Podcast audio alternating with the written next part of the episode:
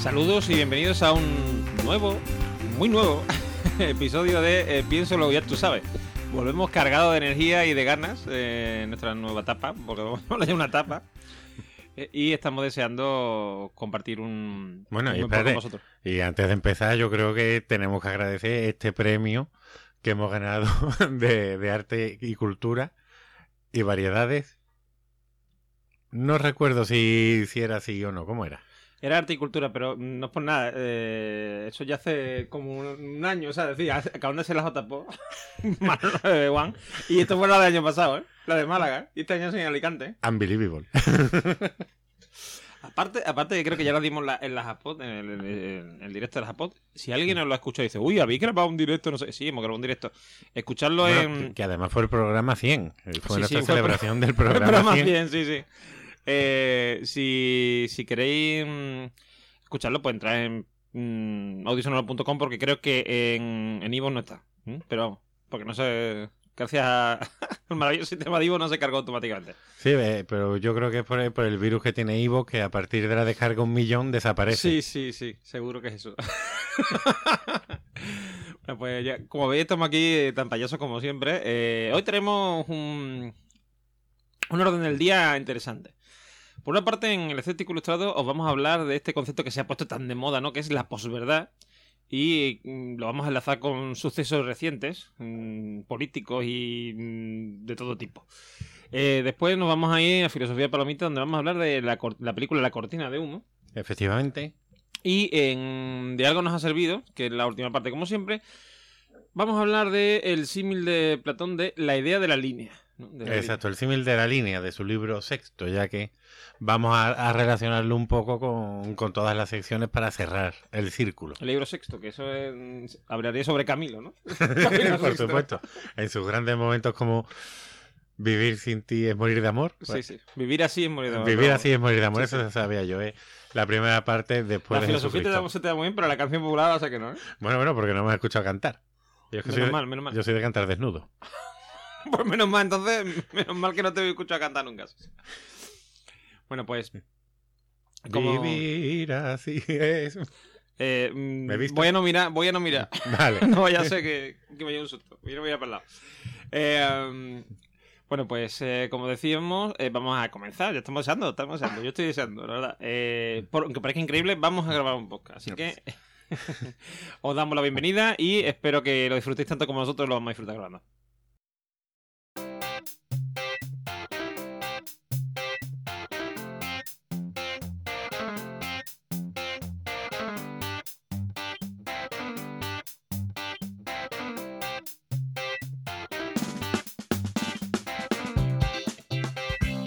Pues nada, ya estamos aquí como hemos prometido con el escéptico ilustrado.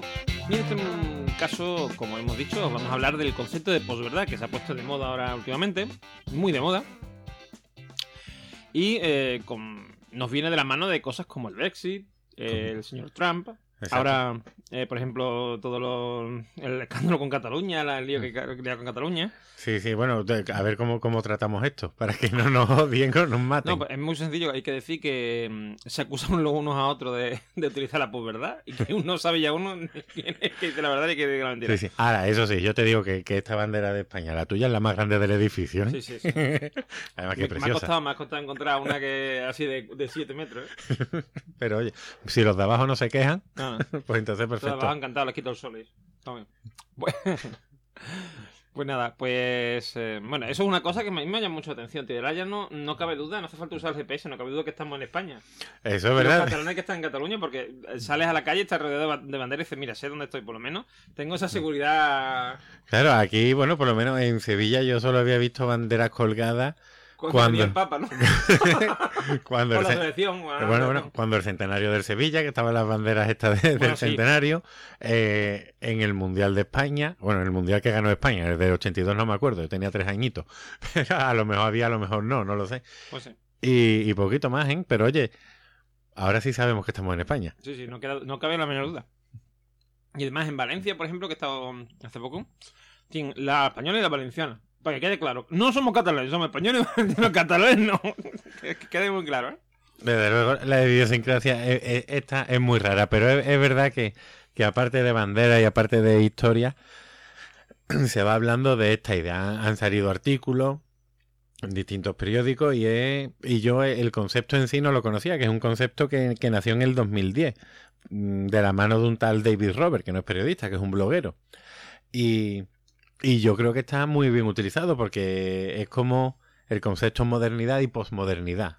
Si la mm. modernidad, que ya hablaremos de ella en otros podcasts, sentaba unas bases para un, un diálogo unitario basado en, el, en la razón, en esta mayoría de edad del ser humano de la que hablaba Kant, pues la posverdad, perdón, la posmodernidad es salir de ese diálogo unitario, que hay muchos diálogos y, y, al haber tantos, no hay uno que sea el verdadero y el definitorio. Y yo creo que, que, este, este término ha nacido muy bien, el de posverdad, porque ya la verdad no es eso que se adecua a, los hechos, no es que tu pensamiento se adecue a lo que está ocurriendo en la realidad. Tú ves un coche rojo pasar y dices, está pasando un coche rojo. Sino que transforma la realidad a tus pensamientos. Exacto, es, el término inverso. Ahora ya la realidad no es lo objetivo, la realidad se convierte, perdón, la realidad no, la verdad ya no es lo objetivo, la verdad es lo subjetivo, es una apelación a, lo, a los sentimientos, que es algo que vamos a hablar mucho en esta sección, el concepto de apelar, de de llamar y, de despertarlos. Pues sí, a mí es una cosa que me da mucho coraje porque eso de ver como gente mm, bastante, o sea, que, tú siempre has considerado razonable, racional y, gente, de, gente de bien, digámoslo así, empieza a decir unas tonterías que son, vamos, que son la leche, porque a mí me pasa, por ejemplo, eh, yo tengo amigos en Twitter que mm, son, por ejemplo, hablando del tema nacionalista, ¿no? son nacionalistas catalanes tal cual y te dicen eh, mensajes como si, si estás en una, en una manifestación con un facha ¿vale? Con los fachas y, te quieres justificar diciendo que, el que es que mm, en este momento estoy de acuerdo, no sé qué, no sé cuánto, dice, igual es, momento de empezar a reconocer la verdad, ¿vale? Y, solo por un tío que es de izquierda, no sé qué, y que mm, sale a la calle con la gente de, de FIU, por ejemplo, ¿no? del PDCAT. Y dices tú, también se te podría aplicar a ti lo mismo, ¿no? Es que no, no, no racionalizamos ese tipo de cosas. Nos dedicamos a, acusar. Bueno, y quien habla del nacionalismo catalán habla de incluso del podcasting. O sea, hay gente que mm, se, se, aferra a una idea. Sí, sí, sí. Aquí en el, podcasting, que Juan me mira con cara rara. El podcasting es gente que defiende una serie de ideas de.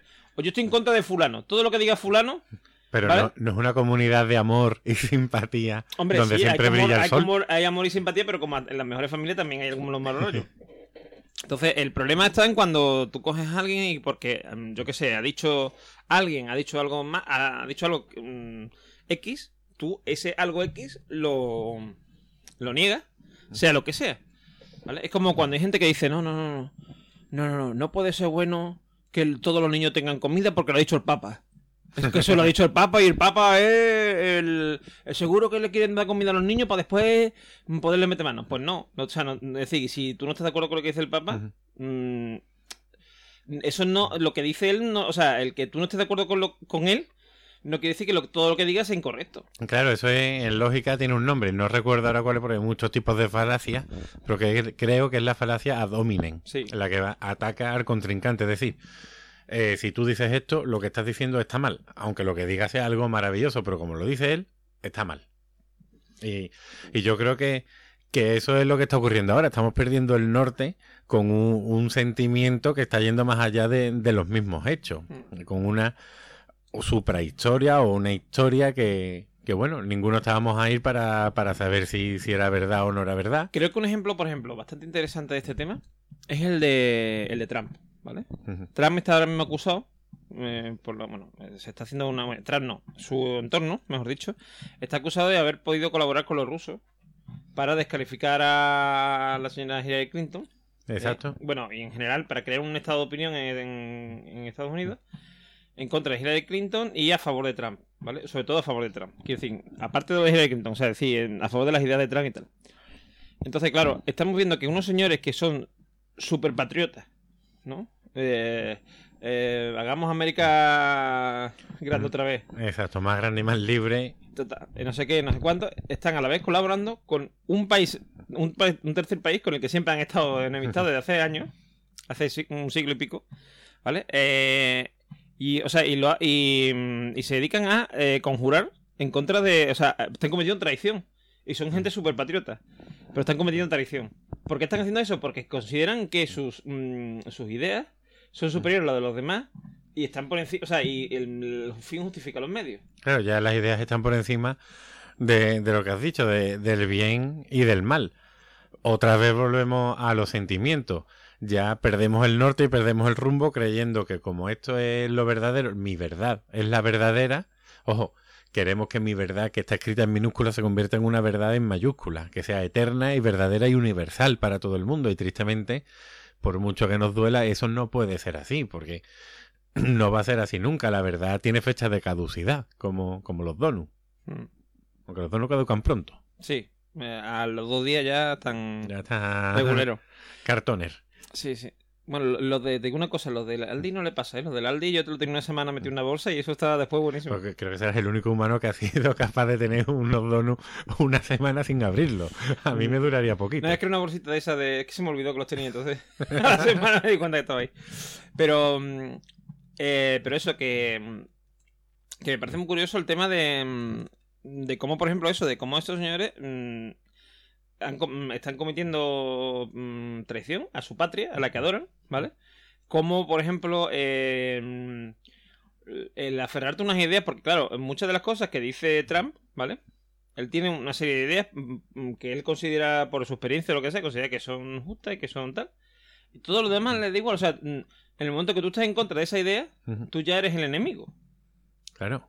Ahí, En es blanco y negro, todo es En vez de maniqueo. intentar de llevarte. en vez de- eh, el problema aquí está en que mm, normalmente cuando se habla de debate político, cuando se habla de democracia y tal, eh, de lo que estamos hablando es de mm, que si yo estoy en el norte y tú estás en el sur, no- nos vemos en medio. ¿Vale? Aquí en el, en el tema de la pobreza es que mm, los que están en el norte y los que están en el sur, cuando ven a alguien en medio, ¿sabes? Intentan llevárselo a su, a su campo, ¿vale? Para que seamos mm, lo más posible a nuestro lado, ¿vale? Sí, sí, al final vamos a crear un, un centro radical. Claro, radical correcto como el de UPyD.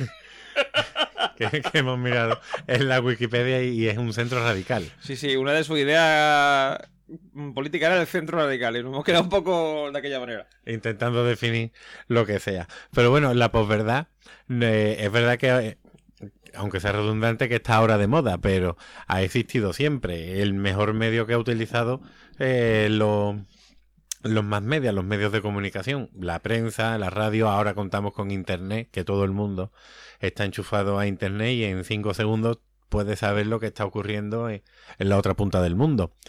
El problema, como veremos más adelante, es la inmediatez en la recepción de las noticias, que eso es bastante problemático, puesto que no hay un, una madurez, un asentamiento, un enterarte y realmente saber qué está ocurriendo y cómo está ocurriendo.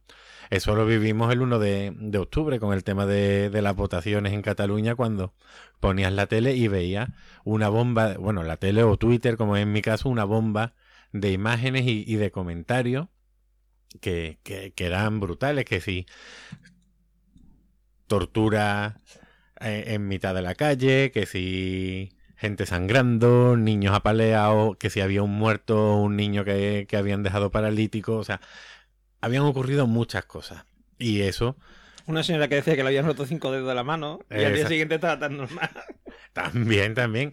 Que que todo, todo eso. O sea, ahí han habido imágenes falsas y, e intentos totalmente confirmados por controlar la opinión por ambos lados. O sea, Mm. tenías a esta mujer, a una señora mayor sangrando y un periódico a los cinco minutos diciendo que esa sangre era de mentira, que esa sangre era falsa, porque te lo querían demostrar de seis formas distintas.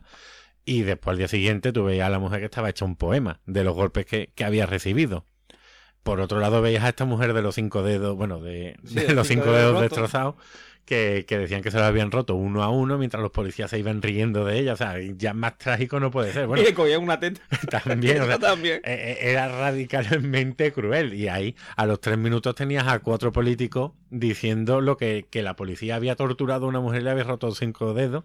Y a la media hora veías a esa mujer cogiendo el móvil Claro. con, con su mano rota. Entonces, Claro, entonces, y ahora empieza además a ver detalles como que la señora era, era mm, concejal de un, de un ayuntamiento, ¿Sabes lo que te digo? O sea, si empiezas a, a ver cosas que no, no, no podías ver en ese momento, en el momento de la que la noticia se expande. Claro, el problema de esa inmediatez Claro. te llega y eso es bueno, recibir la información es bueno, pero no, no puedes verificarla. eh, y ahí, ahí sí está el peligro y es el campo donde acecha esta posverdad porque la, la- ya eh, esto no es algo nuevo. Es decir, nosotros sabemos que los medios de comunicación controlan a las masas. Podemos hablar de la película que comentamos en su día de un juego de inteligencia, Sí. Así remitimos a la gente a que, a que vuelva a escucharlo.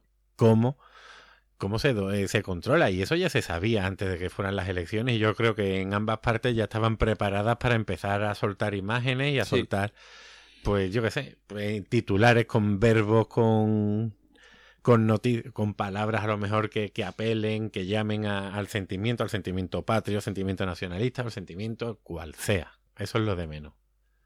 Así que, bueno, es triste, pero somos un poco controlables como masa. La verdad es que como masa nos comportamos fatal, ¿eh? Hombre, yo lo que le veo, por ejemplo, eh, al tema este, por ejemplo, sé que va, vamos a hablar ahora de, de, por ejemplo, eh, eh, de cómo se manejaba antes con el tema de la prensa amarilla y tal. Eh, por ejemplo, mm, el personaje que tú te ves por ahí apuntado, Sí, sí. William Randolph Hearst. correcto, eh, que investigaba, investigaba qué premio financió y tal. Y eh, este era un señor muy, muy querido, sobre todo por los españoles de su época, porque eh, es uno de los que estuvo detrás de la guerra de Cuba, de que, mm, de que Estados Unidos se metiera ahí, que estuvo azuzando, eh, creando opinión eh, y tal. Sacando bulos que, que Sacando no eran ciertos. de que sí, había habido, mm, yo qué sé, mm, no sé cuántos muertos, de, mm, cubanos muertos a mano del ejército español, que si, que si no, había no sé cuántos miles de soldados españoles en, en Cuba, en La Habana, no sé qué, era mentira, o sea, que- cosas así. Que había que salvar a los hermanos cubanos de la explotación española. Eso es. Que lo que fueron a llevarle allí era una dictadura, pero bueno. Pero aparte de eso... Pero eso, eso se supo después. Eso pues, eso puede, puede ser. O por ejemplo utilizar lo de la corazón main, ¿no? Que la corazón main parece ser que fue un accidente, más bien, más que un, o sea, quiero decir, un accidente interno, quiero decir que explo- explotó algo en la un, algún tipo de munición o lo que sea de- dentro, por lo que se ha visto, incluso en, en, en- ¿cómo se dice? Documentales o en No, en, estudios. en estudios arqueológicos, ¿vale? Que han hecho inmersiones y eso para ver. Y parece ser que podría ser algo, o sea, que hubiese reventado algo por dentro. Y entonces se hundió. Y aprovecharon ese hundimiento para decir que España lo había hecho y qué tal. Y ahí eh, consiguió un belli. Eso es, por, por irnos a algo muy antiguo que ya está enterrado, ¿no? Que ya, digamos, nos va a crear. Sí, sí, ya lo hemos superado. Si Correcto, vemos a un correcto. americano, no le vamos a recordar el main. Claro, entonces eh, es un ejemplo perfecto por eso, ¿no? Pero claro, eso se ha hecho eh, muchas veces. Bueno, eh, por ejemplo, un, una link que era magistral en eso era Lenin, Lenin y Stalin. Bueno, Lenin, lo de Lenin es que de por, por ejemplo hay fotos en que tú ves a Lenin allí dando una arenga en la Plaza Roja de Moscú, ¿vale? Y hay dos versiones de la foto, una con Trotsky y otra sin Trotsky. sin el bigotazo de Trotsky, ¿vale? O sea, em, llegaban hasta ese punto, ¿no? Eh, es decir, escribían la, escribían la historia. Claro, bueno, bueno, el presidente de Corea A ver, borró a su tío directamente. Sí, sí. Que se suponía que, que atentó contra él o intentó hacer algo contra él y aparte de matarlo, lo ha borrado de... Se supone, ¿eh? todo lo que viene de Corea del Norte hay que, hay que estudiarlo bien, pero, sí, pero lo es borra. curioso, es curioso, por ejemplo, de- hablando del tema de Corea del Norte, como hay gente que, mm, que gente de Corea me refiero, la gente de Corea de, de- de- que ignora cosas que han sucedido en Corea, ¿vale? Hace a lo mejor 20 años, la ignoran totalmente porque mm, en su momento fueron importantes, pero eso se ha borrado, lo que tú dices.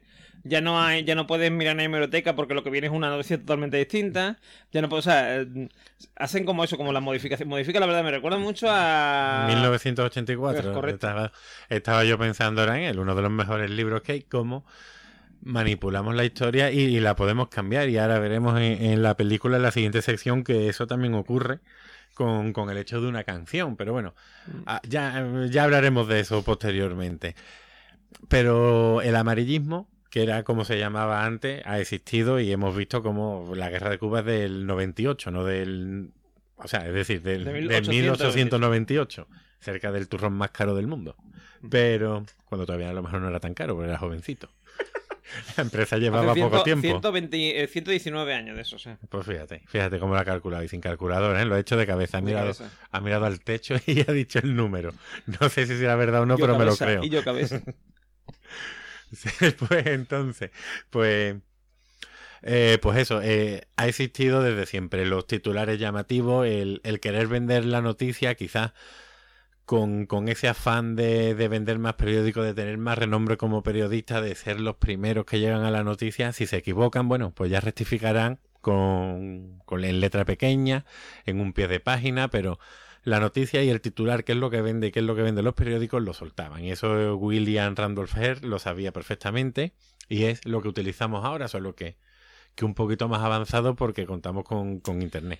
Claro, ahora el problema, antes, a ver, yo el problema que veo es que tú, por ejemplo, en la época de eh, William Randolph Hearst, tú, eh, tú ibas a alguien y le explicabas, mire usted, es que esto no es exactamente así, porque, ah, oh, qué curioso, no sé qué, había con- conseguías una, una especie de conversación. A día de hoy yo creo que eso es un totalmente un entelequia, quiere decir algo, una utopía, casi. Es decir, mm, tú mantienes una conversación con alguien que está en tu lado opuesto, ¿vale? Y tú intentas razonar con esa persona, y esa persona que se mm, levanta el escudo, ¿vale? Sí, sí, sí. para que tu- tus palabras le, le reboten y, te- y lo que intenta se cree que tú le estás agrediendo y, y no te deja razonar. Y eso es un problema. Por eso yo digo muchas veces, en esta misma sección, eh, cuando he hablado del, de cómo enfrentarnos a gente que, que, que sustenta creencias, que, mm, mm, digamos que nos parece un poco an- quizás antigua o bueno, o Mm. fuera de sentido, como muchos de los conspiranoicos y cosas así, ¿no? Eh, es eso, o sea, decir, no, no, no mostrarlo como un. O sea, yo estoy a- enfrente tuya y te estoy. Mm. Y, y- y te estoy apelando a que pienses como yo, no, no, sino a que piense la persona, porque esa eh, no vamos a conseguir. mm, o sea, como, como no. O sea, si lo obligamos, no vamos a conseguir que esa persona reflexione, porque no va a reflexionar.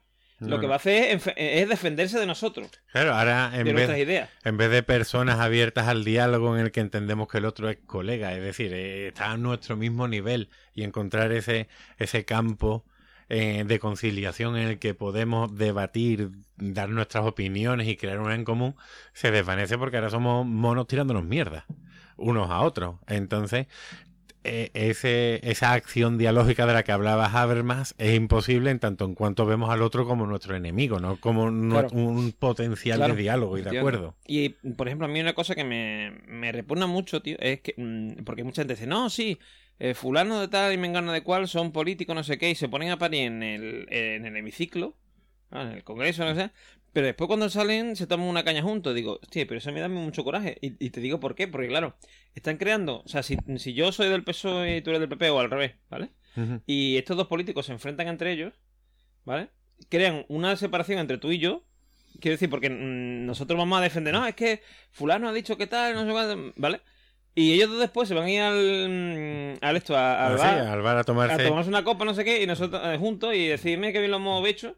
Y tú y yo a lo mejor nos terminamos peleando Claro. por culpa de ellos. Fíjate, yo. a- Que me da, a- me da, habla- ah, Hablando de eso, yo tengo un ejemplo muy, muy claro que viví en primerísima persona. Y yo antes de, bueno, antes no, entre que me llamaban para trabajar de profesor y entre que no me llamaban para trabajar, bueno, pues era, era chofer para, para una empresa que organizaba congresos y, y bueno, y yo ponía mi coche porque por aquella época era mucho más nuevo de lo que es ahora. Pero es el mismo, es el mismo coche. Y yo he llevado pues en mi coche pues a mucha gente. He llevado pues yo qué sé, a Escotado, a Carlos Saura, he llevado mucha gente. Y en uno de estos viajes tenía que llevar a dos personas. Y uno era el ministro de Israel y, y un ex ministro palestino. Y los dos eran amigos. Y los dos Ujú. estaban en mi coche, en mi escodita, con- junto con un periodista de, no recuerdo ahora qué periódico, y un diplomático español. Todos en el escoda metidos. Y eran amigos. Y tú dices, vuestros dos pueblos se están matando Sí. auténticamente en una guerra y vosotros aquí estáis hablando tan tranquila y tan pacíficamente. Y, y eso me recuerda a un, no sé el origen, a un proverbio que cuando me lo contaron era africano, que, que dice que cuando dos elefantes pelean, quien sufre es el suelo que están pisando. Y, y es así.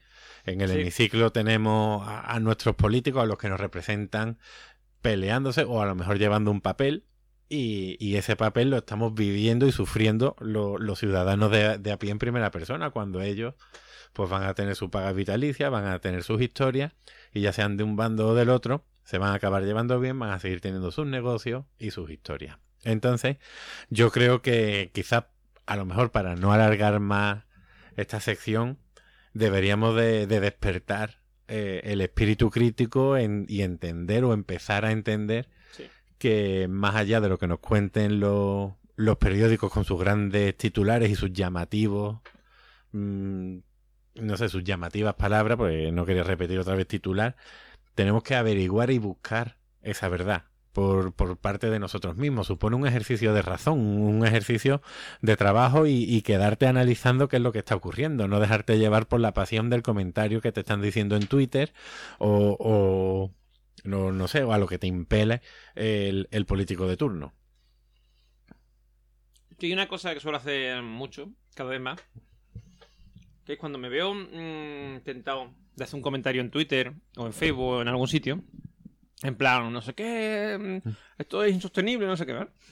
No hablo ni siquiera de insultar a nadie, sino de ponerme bravo, ¿no? Intento no hacerlo inmediatamente, es decir, dejar pasar un rato. Y intento buscar, si es una noticia lo que me han indignado, intento buscar esa noticia en otros medios. Exacto. Porque muchas veces, me, y me ha pasado, eh, incluso en medio del mismo tinte político, Mm. encontrar matices en la noticia que lo convierten en algo mucho menos ofensivo de lo que originalmente parecía. Claro, la palabra catástrofe y la palabra desgracia te están hablando de lo mismo, pero oye, una te, te impele o te llama más a sentir pena o a, o a despertar tus sentimientos que la otra. Entonces, eso lo saben los periodistas, eso lo saben los políticos y, y aquellos que escriben los- los discursos para los políticos, esos son los que están detrás realmente. Yo, mm, yo creo que el problema que tenemos aquí, porque y no nos damos muchas veces cuenta, es de que hemos convertido todo en un negocio. Incluso la verdad. La verdad hoy se vende. Sí, sí, es publicidad pura y dura. Claro. Eh, tú quieres que mm, la gente vaya, por ejemplo, a tu- al sitio web de tu periódico. Para ganar dinerito. ¿Vale? La forma es el famoso clickbait, por ejemplo. Esto que se ha hablado tanto en internet del. mm, del mm, ¿Cómo se llama? Del, del gancho, ¿no? O sea, de lo típico de. eh, Sexo gratis. no, Ah. no, no, pero por ejemplo, eh, esta niña, por ejemplo, esta niña eh, acarició un león y mira lo que pasa. ¿vale? Sí. Y tú dices, se la va a comer o le va, le va a chupar, ¿no? ¿sabes? O ni va a ser muy bonito, no sé qué. Claro, y tú estás ahí y lo ves. Ay, qué, qué bonito, no sé qué. O, por Hombre, ejemplo... en verdad quiere que, que la coma. Es lo que bueno. Porque eh, eh, no- nos lo pide el cuerpo, aunque después Sí, sí. tú miras porque no estás seguro. Mira con el ojillo entreverado por si acaso, pero. Sí, a lo, mejor es bonito y, me te- y tengo que retirar la vista, ¿no? Pero si se la come, quiero verlo, ¿no? No lo quiero perder. Y, mm, y por ejemplo, también hay ejemplos como, por ejemplo, mm, que digo yo, mm, eh, fulana de tal, eh, fotos en la playa de fulana de tal, ¿vale? Y al final lo que se ve es la tía normal, no sé qué decir, tú te esperas en bikini, no sé qué, o escandalosa foto de fulana de tal. Ahí tú, hostia, se la ve ahí una teta, no sé qué. Tú llegas y es una foto normal, lo que pasa es que es escandalosa porque no va con su novio. Ah, ¿Eh? ¿Eh? Ah, eh, claro, y, y- y a lo mejor hay una crisis. O sea, dices tú, "Bueno, eso me da igual, yo le quiero ver la teta aquí a esta muchacha. O el pene a este señor, o los abdominales, ¿no? Y no, no lo estoy viendo. Vamos a ver, eh, a mí me da igual que Carlos Baute no esté con su novia y tal. Yo lo que quería ver era verle la tableta de chocolate, el ¿no? rabamen. Claro, o la tableta de chocolate, ¿no? Y no, y está aquí el señor muy, muy vestido muy normal. Pues. Jugando con sus paletas de playa, también tan feliz. Correcto, correcto. Y su, y su patito de goma. Pero, eh, pero eso. Entonces, eh, mm, eso ocurre continuamente y se ha convertido en un negocio esto y ya mm, mm, nadie, o sea, quiero decir, y es un negocio para todo el mundo, para los periódicos, para los políticos, que lo que buscan son votos, no Sí, es sí. dinero, pero buscan votos. Para la gente mm, como nosotros, por ejemplo, en Twitter, que lo que quieren es un, un ratito de... ¿no? De, Sí. O, o bueno, incluso la gente que en sus podcasts, que si no oh, no sé qué, qué escándalo el otro día en el podcast de no sé quién. Eh, ah, ¿Qué es que me está contando? ¿sabes? ¿Qué parece tú, Sálvame?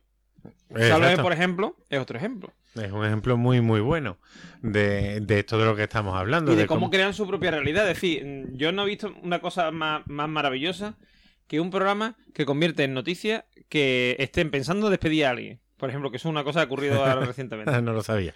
Bueno, pues yo es que... mm, ah, Nada, ¿te gusta y lo ves? No, no, no, No, te no. disculpes. Sí, sí, me encanta, me encanta. Yo me apasiona ver Salome. Pero esto de viaje por ahí y... Hombre, las malas lenguas dicen que naciste el mismo día que Belén Esteban. Correcto, sí, y, y que Carl Sagan también. Eso que no Ah, se lo olvide la gente. Que no se lo olvide la gente eso. Pero bueno, eh, pero eso, que lo que está diciendo, que entonces eh, ha habido ahí un momento en que, por lo que se ve, estaba este es. ¿Cómo se llama? Es que no sé ni cómo se llama. Jorge Javier. No, eh, bueno, Terelu Campo, que eso sí me lo sé, la Sí. hija de Teresa, y una que es... Sí, mi prima y mi tía. ¿Cómo? Sí. Ah, verdad, Campos, sí, correcto. sí, sí, tu prima y tu tía. Bueno, y otra más que no sé cómo se llama, eh, que... ¿Lidia puede ser? ¿Vos? No, Lidia Lozano. Lidia Lozano, sí, eso. Esa Pues- bajita, esa la vi yo una vez en el corte inglés. ¿No la llevas tanto Ah, no, no, no, no, calla, no, no, coche. no, no, no, Lidia Lozano es otra distinta, no, No, yo decía María, una... ¿no? La de la, la de la avena. Eh, Sí, esa, esa, Patiño, esa, la vi, esa esa, la vi, fue la que vi una Yo vez en también la he visto, mm, porque como es de aquí de Sevilla, la he visto alguna vez. Y a Tate Montoya. Hasta te montó, con toda la frente, te toda la la frente, ¿la frente. viste? Ese. Y un, y un 4x4, a- a- no sé 4x4, un Boeing 747 no aterrizando la calva, ¿no? o sea, en- sí, se, sí. se le podía escribir el Quijote en Camfor, en Sí. su frente. me encanta eso del Quijote en campo, me encanta. Sí, sí. Más vasto que eso no hay una No, escritura. No hay nada, no. Bueno, pues, pues entonces eh, estaban haciendo que decían que lo, lo- además me hace gracia lo- las altas esferas del programa, no sé qué, estaban decidiendo mm, quién, quién iban a echar, que a lo mejor echaban a una o a las dos, no sé qué, y se formó un pitoste allí de no sé qué, y dices tú, pero de verdad hay alguien que ve esto pensando que esto es verdad. Claro, eso, eso es el problema. De eso hablamos una vez, creo recordar, en los primeros programas, cuando hice referencia a Jean Baudrillard, un autor francés, en, en el programa de Matrix y su libro Cultura y Simulacro, en el que hemos creado una, una realidad falsa sobre la verdadera. Llega un punto en que no sabemos distinguir una de la otra. Y a mí el ejemplo que me encanta poner es cuando yo veía a los vigilantes de la playa y yo decía, qué cosa más maravillosa. Hay señoras estupendas, señores estupendos y maravillosos, todos corriendo en cámara lenta, viviendo mil aventuras. Y yo luego bajaba a la playa a matar las cañas y no veía nada de eso. Yo ya me había creado una idea de que la- las playas tenían que ser así, porque lo veía por la tele y lo que me dice la tele es verdad. Y bueno, me llevé un triste chasco. Vivir la auténtica realidad, pero Es triste que no haya aún debéis hacerlo en cada playa. Yo te- Debería de haber muchos más. Sí, sí. Debería de haber muchos más. Y en Matarascaña iría con un cordón de oro con la Virgen del Rocío. Enorme. Que, que eso le da, un, le da un toque y un empaque.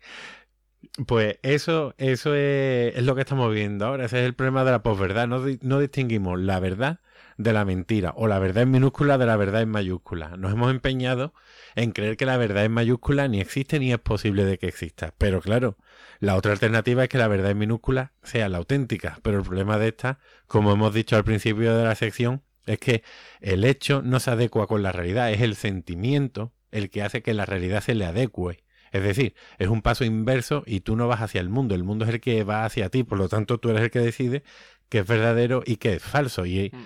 y para convencer a los demás, como no les puedes convencer con hechos, les convences con sentimientos. Y ahí es cuando las personas individuales se acaban convirtiendo en masa, las masas se dividen en dos bloques y los dos bloques lo que hacen es enfrentarse cuando realmente quizá pues, se pudiera encontrar una vía de diálogo y de conversación.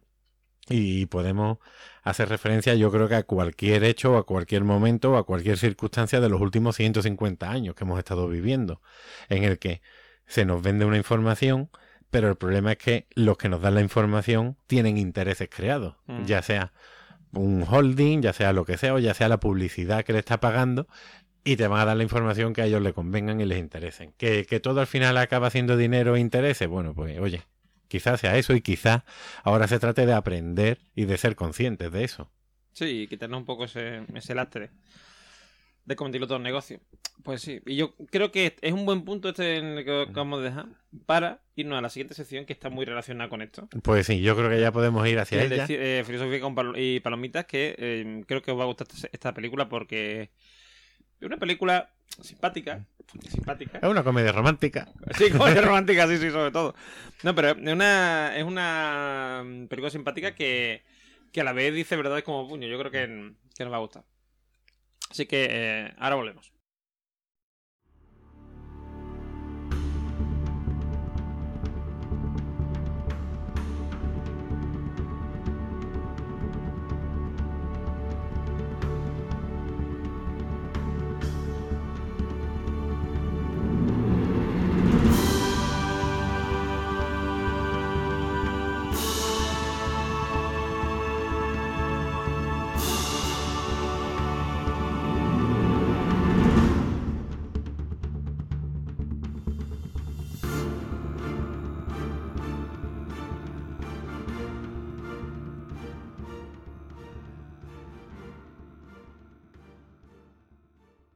Bueno, pues eh, regresamos con nuestra segunda sección. En este caso, eh, Filosofía y Palomitas, donde, como hemos dicho, vamos a comentar la película La Cortina de Humo. Exacto, una comedia romántica al uso, en la que, bueno, vamos. Bueno, no es, una, es comedia, pero no es romántica. No es romántica. Es una comedia, muy buena comedia. O sea, yo mm, me he reído mucho. eh, tiene momentos. mm, o sea, porque es buena comedia. Porque es comedia un poco negra, un poco. mm, muy crítica, sobre todo. Sí, sí, fíjate que cuando salió la película, es de finales de los 90, a mí no me llamó mucho la atención. Digo, bueno, esto va a ser una película de politiqueo, en la que, bueno, a lo mejor es como esta de Kevin Costner de los últimos 13 días o algo así, en la que van a tratar un tema que no me llama. Pero bueno, 20 años después, cuando he vuelto, bueno, cuando ya eh, me he puesto a ver la película para tratar el tema de, de los medios de comunicación, etcétera, etcétera, me he encontrado una comedia inteligente con unos diálogos que son mordaces y, y van cortando como cuchillas. Y, Ah. y sirven para, para darnos cuenta de lo tonto que somos. Y sirve para hoy, para ayer. Para todo, sí, sí, es totalmente atemporal, es como, como los donuts del Aldi. Totalmente. Además, a mí me resulta muy divertido porque eh, Robert De Niro hace un papelón. O sea, está ahí es inmenso, pero es que cuando aparece Dustin Hoffman se ve perfectamente complementado, porque claro, es, él es el de- ideólogo, digamos, el que tiene la idea de cómo hay que hacer las cosas. Y Dustin Hoffman es el, el, el, el productor, nunca mejor dicho, el que lo va a, lo que lo va a llevar a cabo, ¿no? Exacto, porque conoce el, el lenguaje cinematográfico y todo eh, se va a tratar desde el cine. Claro, Bueno, eh, este hombre eh, es el... eh, Robert De Niro es el... ¿Robert De Niro? y Robert, sí, bueno, Robert De Robert De Niro, Es el Robert De Niro es el guionista y el otro es el productor. exacto. Y me encanta sobre todo cuando, cuando está el tío al principio, ¿no? se le ocurre que hay que crear una guerra falsa y tal y cual. Mm. Y está ahí y le dice, mm, claro, porque lo que tenemos que estar mm, es que desviar la atención para que no hablen del B del B34, del B32, yo no sé cómo Sí, se sí, el B3 el Dice, pero, pero eso qué, dice, ¿eso qué? Dice, dice eso, ese bombardero, no- dice, ¿eso qué? Dice un bombardero, dice, ese bombardero no existe. Dice, eso es, efectivamente, efectivamente, esa es la idea, esa es la idea, no existe, ese bombardero no existe. es mentira, todo es mentira, todo es falso, no sé qué. Y empiezan porque, además que no se entera que estamos de guerra con Albania. Pero ¿cómo? ¿De, de guerra si no estamos de guerra? Eso es, eso es efectivamente, no estamos Eso- de guerra, lo negamos todo. Eso ¿Cómo es lo que te decir delante de los periodistas, que no estamos en guerra con Albania y no existe ningún B3. Pero antes de meternos a, eh, con la película, que nos hemos ido a saco con ella, vamos a hacer una pequeña sinopsis, por, por lo menos para situar a la gente que no la haya visto, porque ya digo que, que yo creo que... Bueno, voy, que- a empezar con una cosa que es el principio, ¿vale? En el, porque en inglés se llama eh, What the Dog, que es eh, algo así como... Menea al perro, mola Menea al perro. perro. Claro, Menea el perro. Entonces, eh, ¿cuál es la idea detrás de lo Menea el perro? Hay una frase al principio que dice el, el, el, el perro menea el rabo porque es más inteligente que el rabo. Exacto. Si el, si el rabo fuera más inteligente que el perro, el rabo movería el perro, ¿vale? O menearía el perro. Claro, y esto es lo que nos están eh, mostrando aquí. O sea, la, un- unos señores nos manejan a todos, a, bueno, a la opinión pública, para que creamos y bailemos al agua del son que yo... Exacto, no- para que nos hagamos una idea, nosotros somos el rabo y ellos nos están moviendo por donde quieren. Están manejando nuestro hilo como si fuéramos, pues eso, marionetas. Hmm. Y, y la película comienza con, con lo que va a ser un escándalo. Estamos en Estados Unidos, en el gabinete del presidente, que van a haber unas elecciones, por lo tanto él se va a presentar un segundo mandato. Estamos a dos semanas de las elecciones y va a saltar el escándalo, un escándalo sexual de que él, pues, pues no sé, ha tenido un acercamiento hacia, hacia una menor, que yo creo que en ningún momento en la película se dice si realmente ocurre o no. Pero bueno, ahí está la noticia. Bueno, yo no sé si exactamente una menor. Creo que, o sea, quiero decir que creo que está en una edad así un poco... Sí, porque al principio dicen menor, no sé si será Sí, cosa del tiene doblaje 18 años y dicen pero- universitaria. Sí, pero es una, eso es una, pero es como una becaria universitaria, así como todo como muy, muy nice por parte de ella, quiero decir que ella como es inocente y tal y él se aprovecha de ella, o sea, es como algo así como mm, acoso sexual, ¿no? Una Sí, un- eh, sí, ha habido un acoso. No sabemos si sí o si no, pero la noticia va a saltar y eso va a arruinar la, la carrera política de- del presidente. Por lo tanto, él tiene un gabinete en el cual está Robert De Niro, que tiene que conseguir que esa noticia no trascienda para que él gane las elecciones. ¿Y qué se le ocurre? Contratar a un productor de Hollywood, que en este caso es Dustin Hoffman, para que él orqueste o lleve a cabo la idea que se le ha ocurrido a Robert De Niro, Que es, que montar una guerra. Es un truco de, de ilusionista. Él quiere que miremos para un lado cuando el truco está ocurriendo en otro sitio, para que así nos convenzan y, y nos ganen. Y a él se le ocurre pues que la guerra sea con Albania. Y a partir de ahí, a partir de esa idea, Dustin Hoffman, el productor de Hollywood, tiene que montar toda, pues toda una película falsa. Mm. En la que vamos a ver cómo, cómo somos manipulables, que va a haber una canción, va a haber unos lacitos amarillos para apoyar a las tropas, va a haber un levantamiento de las tropas o un- una movilización, perdón. Sí, de hecho van a crear un, van a crear un batallón, que es el batallón... La flota secta, creo, no lo sé. No, es el batallón... no sé qué, 303, el batallón 303. 303, 303. Que además eh, hay que- es para verlo porque van con vestidos con. O sea, los trajes son una, gorra, una un boina negra y tal. Mm. Con, con esto de leopardo, ¿vale? Sí, y el traje también lleva leopardo y tal. Es todo muy. Muy, de, muy de, de mercadillo. De, Sí, sí, bueno, todo va acorde con, con la canción que están creando. También, bueno, para llamar la atención de la opinión pública, contratan a una actriz, la meten en un, en un plató de televisión y crean una escena ficticia en la que... Parece que much- acaricia un gato cuando en realidad está acariciando una botella, una, o sea, un esto de dorito o algo así. Eh, Exacto, una bolsa de Doritos. Y bueno, por infografía le rellenan el pueblo, le ponen las voces de la gente, fuego por todos lados, sirenas, que ellos lo llaman la- el sonido Ana Frank. El sonido de la Fran. que ua, ua. que es como ya no, Es que de puta, sí. no sí, sí, nos estamos riendo de, de cosas muy serias, las estamos tratando de, de ese modo, las estamos Claro, categorizando. porque, porque lo ponen como, o sea, lo tratan todo con frivolidad. Exacto, es- esa es la cuestión de la película. Cómo tratan con frivolidad un asunto tan serio como puede ser el de el de una guerra. Pero Mm. como ellos saben que, que no es tal, a mí la película cuando la veía me recordaba la serie de Seinfeld. No sé si la has visto Sí, o no. claro. Que el último episodio de la serie es genial. Que en el que eh, pues creo que es la se- eh, son siete temporadas, Mm. creo. En el que todos los personajes son detenidos, pero son detenidos por, por lo egoístas, por ese espíritu neoyorquino que ellos tienen de, de individualidad y de frivolidad y de tratar a las personas como instrumentos, no como personas. Y a mí me recordaba cuando veía los diálogos de, de Robert De Niro y de Dustin Hoffman, pues cómo nos trataban así, como objetos para su finalidad, que es eso, crear una guerra y, y le pese a quien le pese sin, sin valorar realmente todo lo que están haciendo. Además, a mí me encanta porque Robert De Niro tiene un asistente que bueno, en realidad trabaja para el presidente Exacto, sí, sí. y eh, me encanta porque está obsesionado siempre a hacerlo todo según la legalidad. O sea, están simulando una, una, una guerra, está engañando a la sociedad y sin embargo está muy preocupada porque eh, contraten a un inmigrante ilegal Exacto. o porque o porque no sé quién eh, firme no sé qué papel en- diciendo que, que no han hecho daño a nadie, o sea, que no han hecho a no sé qué, a los gatos o una cosa así, no sé. Sí, sí, sí, Todo, es muy, todo, o sea, todo es muy absurdo porque... Claro, es es la burócrata que está siguiendo todos los, los planes adecuadamente. Es decir, contratan a, a esta actriz para que simule que está en una guerra y ella tiene que asegurarse de que esta actriz es norteamericana porque el presidente no puede trabajar con inmigrantes ilegales porque no se le puede relacionar con, con eso.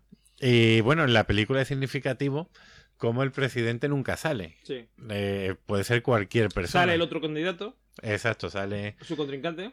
pero él, él nunca, el presidente puede ser, eh, ser cualquiera. Lo importante es los poderes que están en la sombra. El presidente es una marioneta más que Ten en quiere cuenta que estamos hablando de, una- de la época Clinton, Sí, sí, y de un escándalo que hubo. con Levinsky, eh, que era una becaria, que hizo unas cosas allí con en el despacho bar con el señor presidente, Que de casualmente sexual. también había una, hubo una guerra. Sí, en fin, hubo pues, pues eso, el desviar la opinión pública. En la película, bueno, sigue, sin meternos en ella, todavía estamos con ella, aunque no contemos el final. Pero cómo se, se acaba desvelando que evidentemente no hay una guerra con Albania. Los albaneses dicen, oye, que aquí no hay guerra. El candidato dice que, que se ha firmado la paz, que no hay guerra absoluta. Y claro, esto le supone un problema a ellos porque todavía queda una semana para las elecciones, va a saltar lo del escándalo sexual y tienen que seguir inventándose cosas. Mm. Y sigue siendo una bola tras otra bola Claro, tras que, otra eh, bola. Lo que se inventan es que el, hay un, Un soldado, un soldado que le llaman zapato viejo, sí, Schumann, Schumann, el, el sargento Schumann que eh, le llaman zapato viejo los amigos y tal, o sea, horseshoe.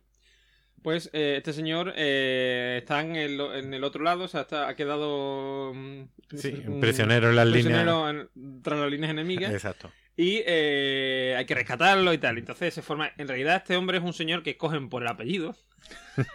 porque se llama Schumann. Y que en realidad el señor mm, no está en combate ni nada, sino que está en un psiquiátrico de los Sí. militares. ¿eh? Allí el tío. Es una penitenciaría psiqui- psiquiátrica militar porque está voladísimo. Sí, sí. Y bueno, y se le convierte en un héroe de guerra sin ni siquiera el Schumann mismo saberlo. Se- de hecho, se crea una canción en su honor y ahí sí conectamos que ese ha sido uno de los puntos que a mí más me ha gustado de la película y más me ha interesado, como les interesaba crear una canción dedicada a Zapato Viejo, a, a- Schumann, y graban una canción en estilo antiguo, la meten en un disco de pizarra y dicen pon esto en la biblioteca de- Del Congreso. del Congreso, en el año 1930. Y ahí han modificado la historia, han introducido algo eh, el proceso, algo actual, para que case con la actualidad y que parezca que sea del pasado. Y ya los ciudadanos, aparece una escena de una pareja en la cama, sin hacer nada más allá de, de simplemente el hecho de hablar y dormir, en el que dicen, ¿no te acuerdas de una canción que hablaba Claro que ella de un es, ella es una de las asistentes de este hombre. De- de- sí, exacto. Y eh, lo que. Y el otro es un periodista o algo de eso. Que es lo, justo para despertar la, la, mecha, encender la mecha para que él publique en su periódico pues la, canción y ya la canción suena en todos los Estados Unidos, suena como un himno para recuperar a este Y hombre. ahora cogen eh, Hoffman y y este hombre, Robert De Niro, y eh, se van en el coche con un montón de zapatos viejos y los empiezan a tirar a los árboles. Exacto. Y eh, hay un muchacho allí que está allí mirando y dice, ¿qué estáis haciendo? Y dice, estamos aquí celebrando, no sé qué, o sea, rememorando a zapatos viejos o algo así. Dice, ¿tú no tienes... mm, de esto, ¿cómo se llama? Mm, botines viejos, tal cual. Dice, sí. Dice, pues venga, dile a tus amigos que vengan para acá también, no sé qué. Total, que al final terminan toda la ciudad llena de zapatos... Sí, del- de zapatos colgados en los en- cables de electricidad, de los árboles, Sí, sí.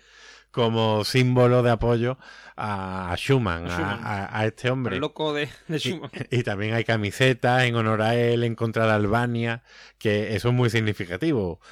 Todo el merchandising que se está levantando y eso es algo que han ido ideando el, el productor de Hollywood y, y Robert De Niro, que, que trabaja para el presidente, y nos hace darnos cuenta lo, lo ácida que es esta película, la ironía que tiene, porque nos está demostrando lo tonto que somos y cómo nos tragamos cualquier bola que aparezca en los periódicos y en los telediarios, porque una vez que ves la película, si la ves varias veces y te vas fijando en los detalles y eres capaz de no de no este espectador omnipresente que está viendo todo lo que está ocurriendo, sino como un espectador más en tu casa, ordenas las noticias que aparecen y sabes que el presidente está en China, está enfermo, ha dicho que hay una guerra contra Albania, que se está movilizando a las tropas, que, que se ha solucionado el problema, ves al presidente poniendo un abrigo a una señora albanesa mayor que está pasando frío, ves a una, a- una muchacha que está huyendo de su pueblo, es decir, todos los trocitos que ellos te están poniendo, tú estás viendo cómo lo están creando, pero ves el resultado final. El resultado final es que hemos tenido una guerra y hay un héroe de guerra que se ha quedado atrás y hay que rescatarlo de este grupo terrorista y, bueno, de este grupo terrorista no, de este ejército y hay que... Sí, porque en realidad, claro, para no meter Albania del todo, lo que dice es que en realidad no es con, Alba- con Albania y con el país, sino que es que hay un grupo insurgente dentro de Albania que es el que se ha revelado y el que ha- la ha liado a la parda. Entonces, él está allí en, en vamos, en- digamos, en, en los cuarteles generales de, este- de esta gente, prisionero. Efectivamente. Así que como espectador medio, como podemos ser nosotros que vemos las noticias en la tele, no, no reparamos en que estas noticias están editadas, están grabadas, están pensadas, etcétera, etcétera. Sino simplemente nos creemos que lo que vemos es verdad. Por lo tanto, hay un héroe de guerra que ha estado luchando por nuestro estilo de vida.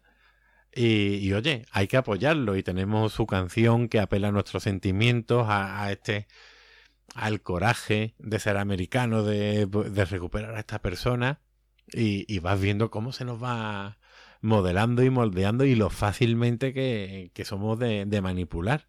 Entonces ahí vuelve otra vez el, el concepto de la posverdad, porque realmente no creo yo que haya un hecho más, no sé, más fácil de demostrar que el que tu país entre en guerra con otro país.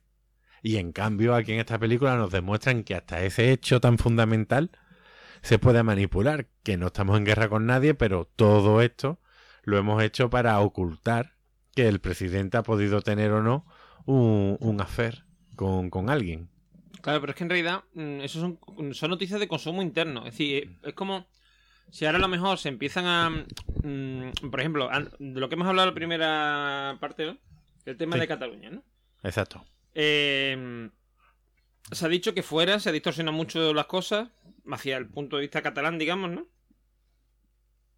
Porque claro, ellos están allí, les llega la información que les llega. Y además, eh, durante muchos años ha habido, por parte de la Generalitat, ¿eh? un interés en, en acercar a la gente, a los periodistas extranjeros y tal, la realidad del procés, ¿vale? Entonces, claro, entonces eh, cuando van a contar algo, pues van a contar, han sido muy accesibles, mientras que a lo mejor el gobierno de España no era tan accesible, tú no podías hablar tan, con tanta autoridad con Rajoy. Sin embargo, a lo mejor Puigdemont te llevaba a hablar con él allí al Parlamento y no sé qué, ¿sabes? Claro, Sí. entonces llega un momento y que, que es más fácil eh, acercarse a una parte del conflicto, ¿vale? ¿Y qué pasa en Estados Unidos? Es más fácil acercarse a los propios Estados Unidos que preguntar en Albania. Y en Albania, claro, de repente dice alguien, uy, pues dicen en Estados Unidos que hay una guerra aquí, no sé qué, se quedan como... Y el presidente dice, oye, aquí no hay ninguna guerra y tal. ¿Vale? Y como de repente la cosa se parece que se soluciona, el problema, pues ya, en Albania a lo mejor eso ya deja de tener importancia, pero en Estados Unidos sigue coleando. Claro, sí, Claro. sí, sí. Bueno, y aquí el tema de, de Cataluña, bueno, yo no sé cómo se vivirá desde fuera. Bueno, desde fuera de España me refiero. Pero por lo visto hasta Pamela Anderson se ha pronunciado, pero bueno, claro, no sabemos. no lo sé, yo no lo sé, yo solo lo, lo- lo he visto por Twitter. Pero claro, no sabemos qué, qué imágenes le está llegando. Si le está llegando la imagen de esta mujer con los cinco dedos rotos, le, le está llegando tipos de, de imágenes, pues es muy fácil eh, diseñar la opinión, al igual que si le llegan otras imágenes del otro lado, es muy fácil también diseñar la opinión de ella hacia el otro lado. Es decir, todos vamos a reaccionar según lo que veamos. Si se nos muestra una parte de la verdad, solo vamos a hablar de ella. Por cierto, ayer leí un tuit muy bueno de un señor que puso, dice, "Mm, me he enterado hoy que Pamela Anderson se, pro- se pronunciado. pronuncia, se, ha pronunciado, o sea, no se pronuncia, ¿vale? Se pronuncia era pone entre comillas sobre el proceso, ¿vale? Y dice, yo todo el, todo el tiempo pronunciándolo mal. Exacto. Pero incluso hay, gente sensible que hasta eso Sí, le, sí. le- le llega a ofender. Pero sí, bueno, no, es es que eso fue lo mejor. Cuando de repente eh, ves un tuit de uno que dice, pues será porque esta señora tiene su idea política, no sé qué, porque mm, ¿qué pasa? Que porque es rubia no tiene no sé qué. Y ahora dice alguien, "Mm, igual te estás dejando llevar por no sé qué. Y, al y el tercer tuit así es el mismo, el mismo que había hecho y dice, sí, igual me he dejado llevar un poco por Mira, por mi me- momento del día de ira. Exacto, sí, por mis cinco minutos de odio como en 1984. Pero una conclusión, antes de... Bueno, todavía podemos comentar más la película, pero una conclusión que cerrara la primera parte del podcast y esta es que ante, ante un hecho siempre hay tres versiones, que es la versión de un lado, la versión del otro lado y por último la verdad. Por lo tanto, nunca nos podemos quedar solo con una parte, sino que hay que, hay que comentarlas todas. Que yo creo que eso también nos va a ayudar en la tercera parte del podcast, aunque todavía me, me estoy adelantando. Estoy leyéndome las otras páginas del Está viajando en el futuro. Estoy viajando in the future. The future. In the The future. In the future. Pues, hombre, la película lo bueno que tiene es eso, que te refle- reflexiona sobre temas muy fuertes, muy importantes.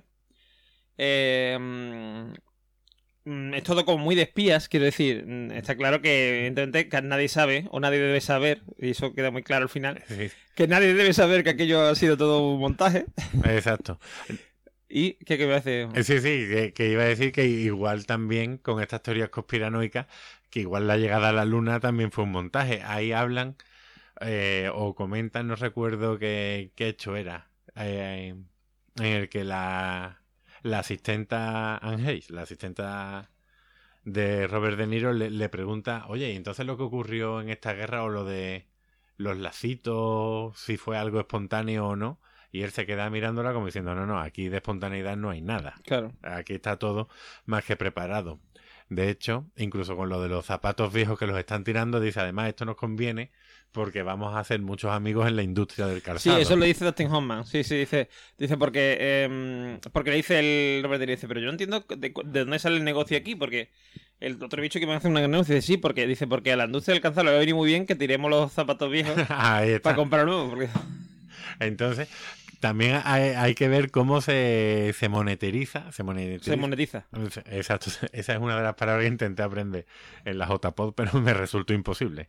Cómo se saca dinero eh, o cómo hay gente que es capaz de tener una visión de negocio que hasta del dolor, de la guerra, de, de los sentimientos, de cualquier cosa, hace un negocio y dice, si yo consigo que este se llame zapato viejo, hago una canción sobre los zapatos viejos y como protesta tiro mis zapatos viejos, o a lo mejor no están tan viejos, pero los tiro, ahora ya voy a necesitar comprarme otros, por lo tanto, ahí hay un negocio. Eh, eso, esa frialdad. Sí, de hecho, los, los, zapatos que tiran al principio no son viejos, se los han dado la, los fabricantes de calzado para que los tiren.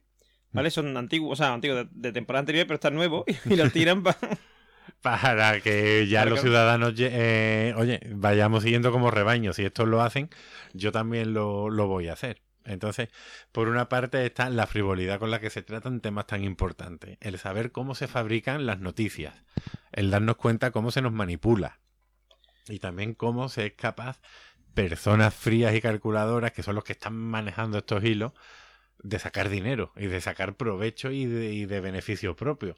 Yo no sé si seré muy tonto, pero yo eso no sería capaz de hacerlo. No por no por moral, sino por... Porque tienes principios. Porque tengo principios y a lo mejor no pienso a, a esa altura, oye, de, de, de generación del Hombre, ser yo, humano. Yo sé que sé que ser hijo de su madre, mm, lo puedo ser, quiero decir, no tengo problema. Pero mm, me costaría trabajo, quiero decir, no, mm, no sería sin coste de mi.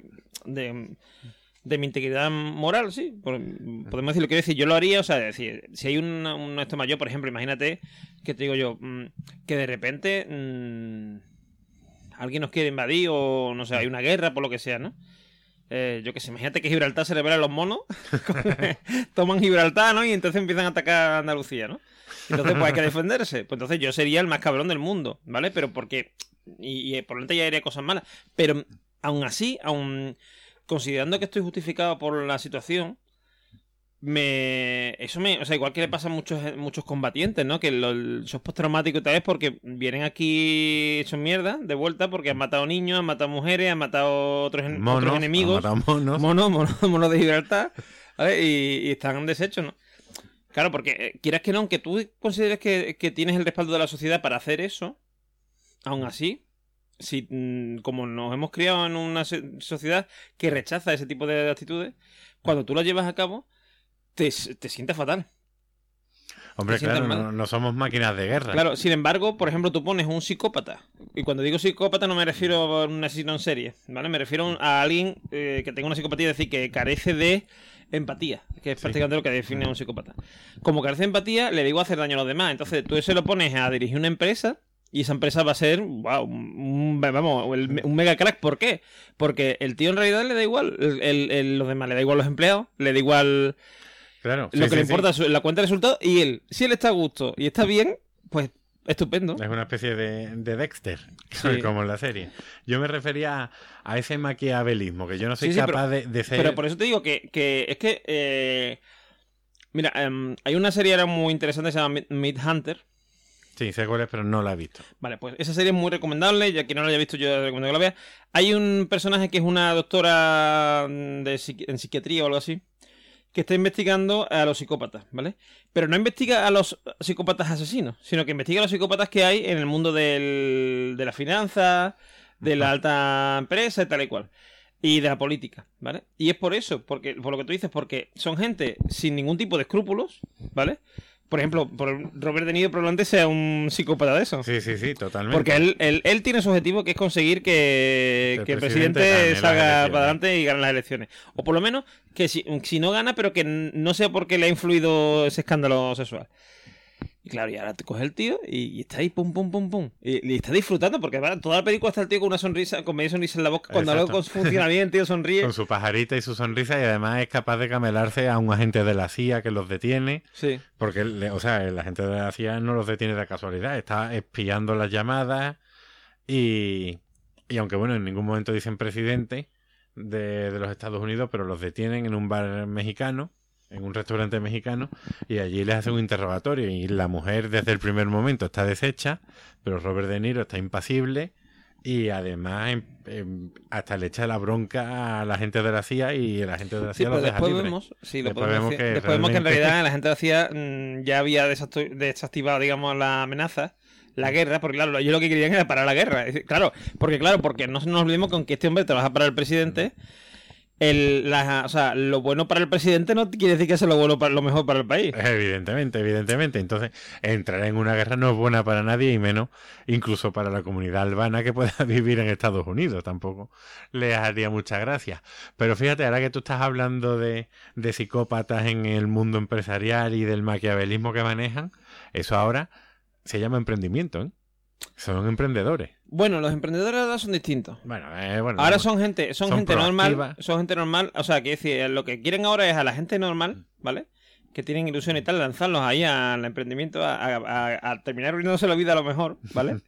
es porque es lo que mola y no sé qué, y así hacemos la economía. Y, eh, y en realidad son gente, o sea, quiero decir, muchas veces tú ves los emprendedores tal y cual, y son gente demasiado positiva para estar haciendo un, un emprendimiento. Son gente en plan de estos de que se cree la frase de de Claudio, Claudio Coelho y estas cosas. ¿Vale? Son esta gente que. Y de Mr. Wonderful, que es otro de nuestros grandes enemigos. Aquí en este podcast tenemos dos grandes enemigos: Claudio Coelho y Mr. Wonderful. Que yo sé que Paulo Coelho nos escucha. Sí, sí. Y de hecho, Pablo Coelho, mm, yo de vez en cuando noto una presencia. El, o sea, me siento espiado, ¿no? Cuando salgo de mi casa y tal. Yo creo que es que Pablo Coelho o, o sea, ha alquilado, el, alquilado el- en la casa de al lado y me, y me espía desde de la mirilla. pues po- podría ser. Sí, sí. en fin. Bueno, pues.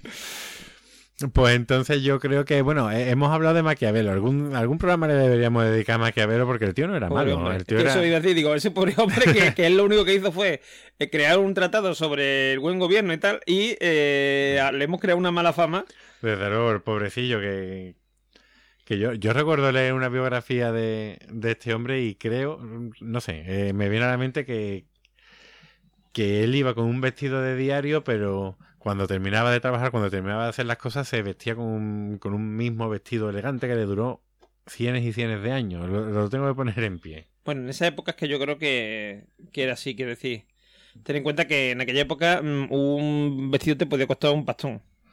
Pero Porque- era como si hoy día terminaras de trabajar en un taller mecánico, te duchas y te pones un traje de chaqueta. Y te pones el mismo traje de chaqueta todas las Sí, tardes claro, para andar por casa. Sí. Por lo menos a lo mejor para sentirte un poco mejor. Pero eso lo tengo que poner en pie. El caso es que, bueno, también escribió El Príncipe y un yo, te, libro. digo- yo te digo una cosa, yo, toda la, yo todos la- los retratos que he visto y estatuas de Maquiavelo siempre me he vestido igual, ¿eh? O sea, que algo de verdad puedo ver. Y se parece a la ópera. Se parece al pera, sí, sí. Los discursos de la primera década de Tito Livio. Muy bonito. Y nada más que te acuerdas del nombre. Casi que ya sí. Recuerdo que era un poquito así como El Príncipe, pero uff. El día que grabemos un programa sobre él, que además tengo ya la película preparada para el tema, que es una película maravillosa que se llama Una- historia del Bronx, que además la dirige Robert De Niro y él actúa. Entonces, ahí hay un discurso muy bueno de, del mafioso que está hablando con el protagonista, Me suena en- esa, la he visto yo, parece. en el que desarrolla la teoría de Maquiavelo cuando dice, ¿tú qué prefieres? ¿Que te amen? O, ¿Esa es o la que de miedo?". Washington, puede ser? No, no sale Ah, no. de Denzel Washington. Entonces, ¿cómo se llamaba la de ese? Es que en hay una que es el que llevó la heroína a Nueva York, me parece, algo de eso. Mm, ya ¿Sabes no cuál te sé. digo? No, no. hace de- jefe mafioso, el de jefe mafioso de la mafia... Bueno, la mafia del, del crimen organizado... American Gangster. ¿puede American ser? Gangster, sí. Vale, American Gangster. No, no, pues no, esa. Esta es una historia del Bronx en los años 60 Ujú. de de un niño que bueno que tiene va a tener dos modelos en la vida. Por un lado su padre y por el otro el mafioso de- del barrio. Cada uno le va a ir dando consejos en la vida y uno de los que le da el mafioso eh, bueno que él sabe él es consciente en su vida que los que están con él no están con él porque sean amigos suyos y le quieran sino que están con él porque le temen. Y entonces el niño bueno que ya es un adolescente le pregunta tú qué prefieres que te temen que te teman perdón o, O que o te que- quieran. o que te amen para seguir con el poder. Y entonces ahí hay un discurso muy largo en el que, bueno, el mafioso acaba diciendo que es mejor que te teman. De eso ya hablaremos en el futuro porque, bueno, de eso habla el libro del príncipe un poquito. Entonces ya, ya nos meteremos con él poco a poco. Aquí estamos ahora mismo con, con la posverdad y la manipulación de los medios.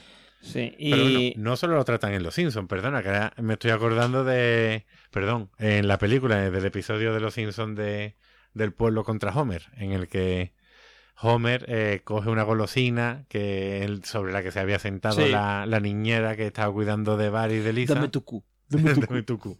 Y, y entonces la opinión pública va directa hacia él, se hacen montajes y llega un momento en que la familia incluso está dudando de Homer, que, Mm. que le están temiendo. Entonces tú fíjate cómo nos influyen, sin que nos demos cuenta, los medios de comunicación, cómo poco a poco nos van, no digo taladrando, sino nos van moldeando la cabeza para que pensemos de un modo y que creamos que nosotros pensamos así porque queremos. Claro, igual que también, por ejemplo, lo podríamos ver eh, desde el punto de vista de cuando a lo mejor mm, resulta que descubren a un pedófilo o a un asesino en serie o en algo y dicen los vecinos, pero si era una bellísima persona, si este hombre siempre saludaba". no sé qué y tal, y, y le- uy, pues mí el otro día me ayudó, mm, me ayudó a subir las bolsas del súper, quiero decir, porque son gente que no quiere, no quiere llamar la atención y crea un- una imagen también falsa, o sea, que es una cortina de humo, como en la película, también para que tú no veas la parte oscura que tienen.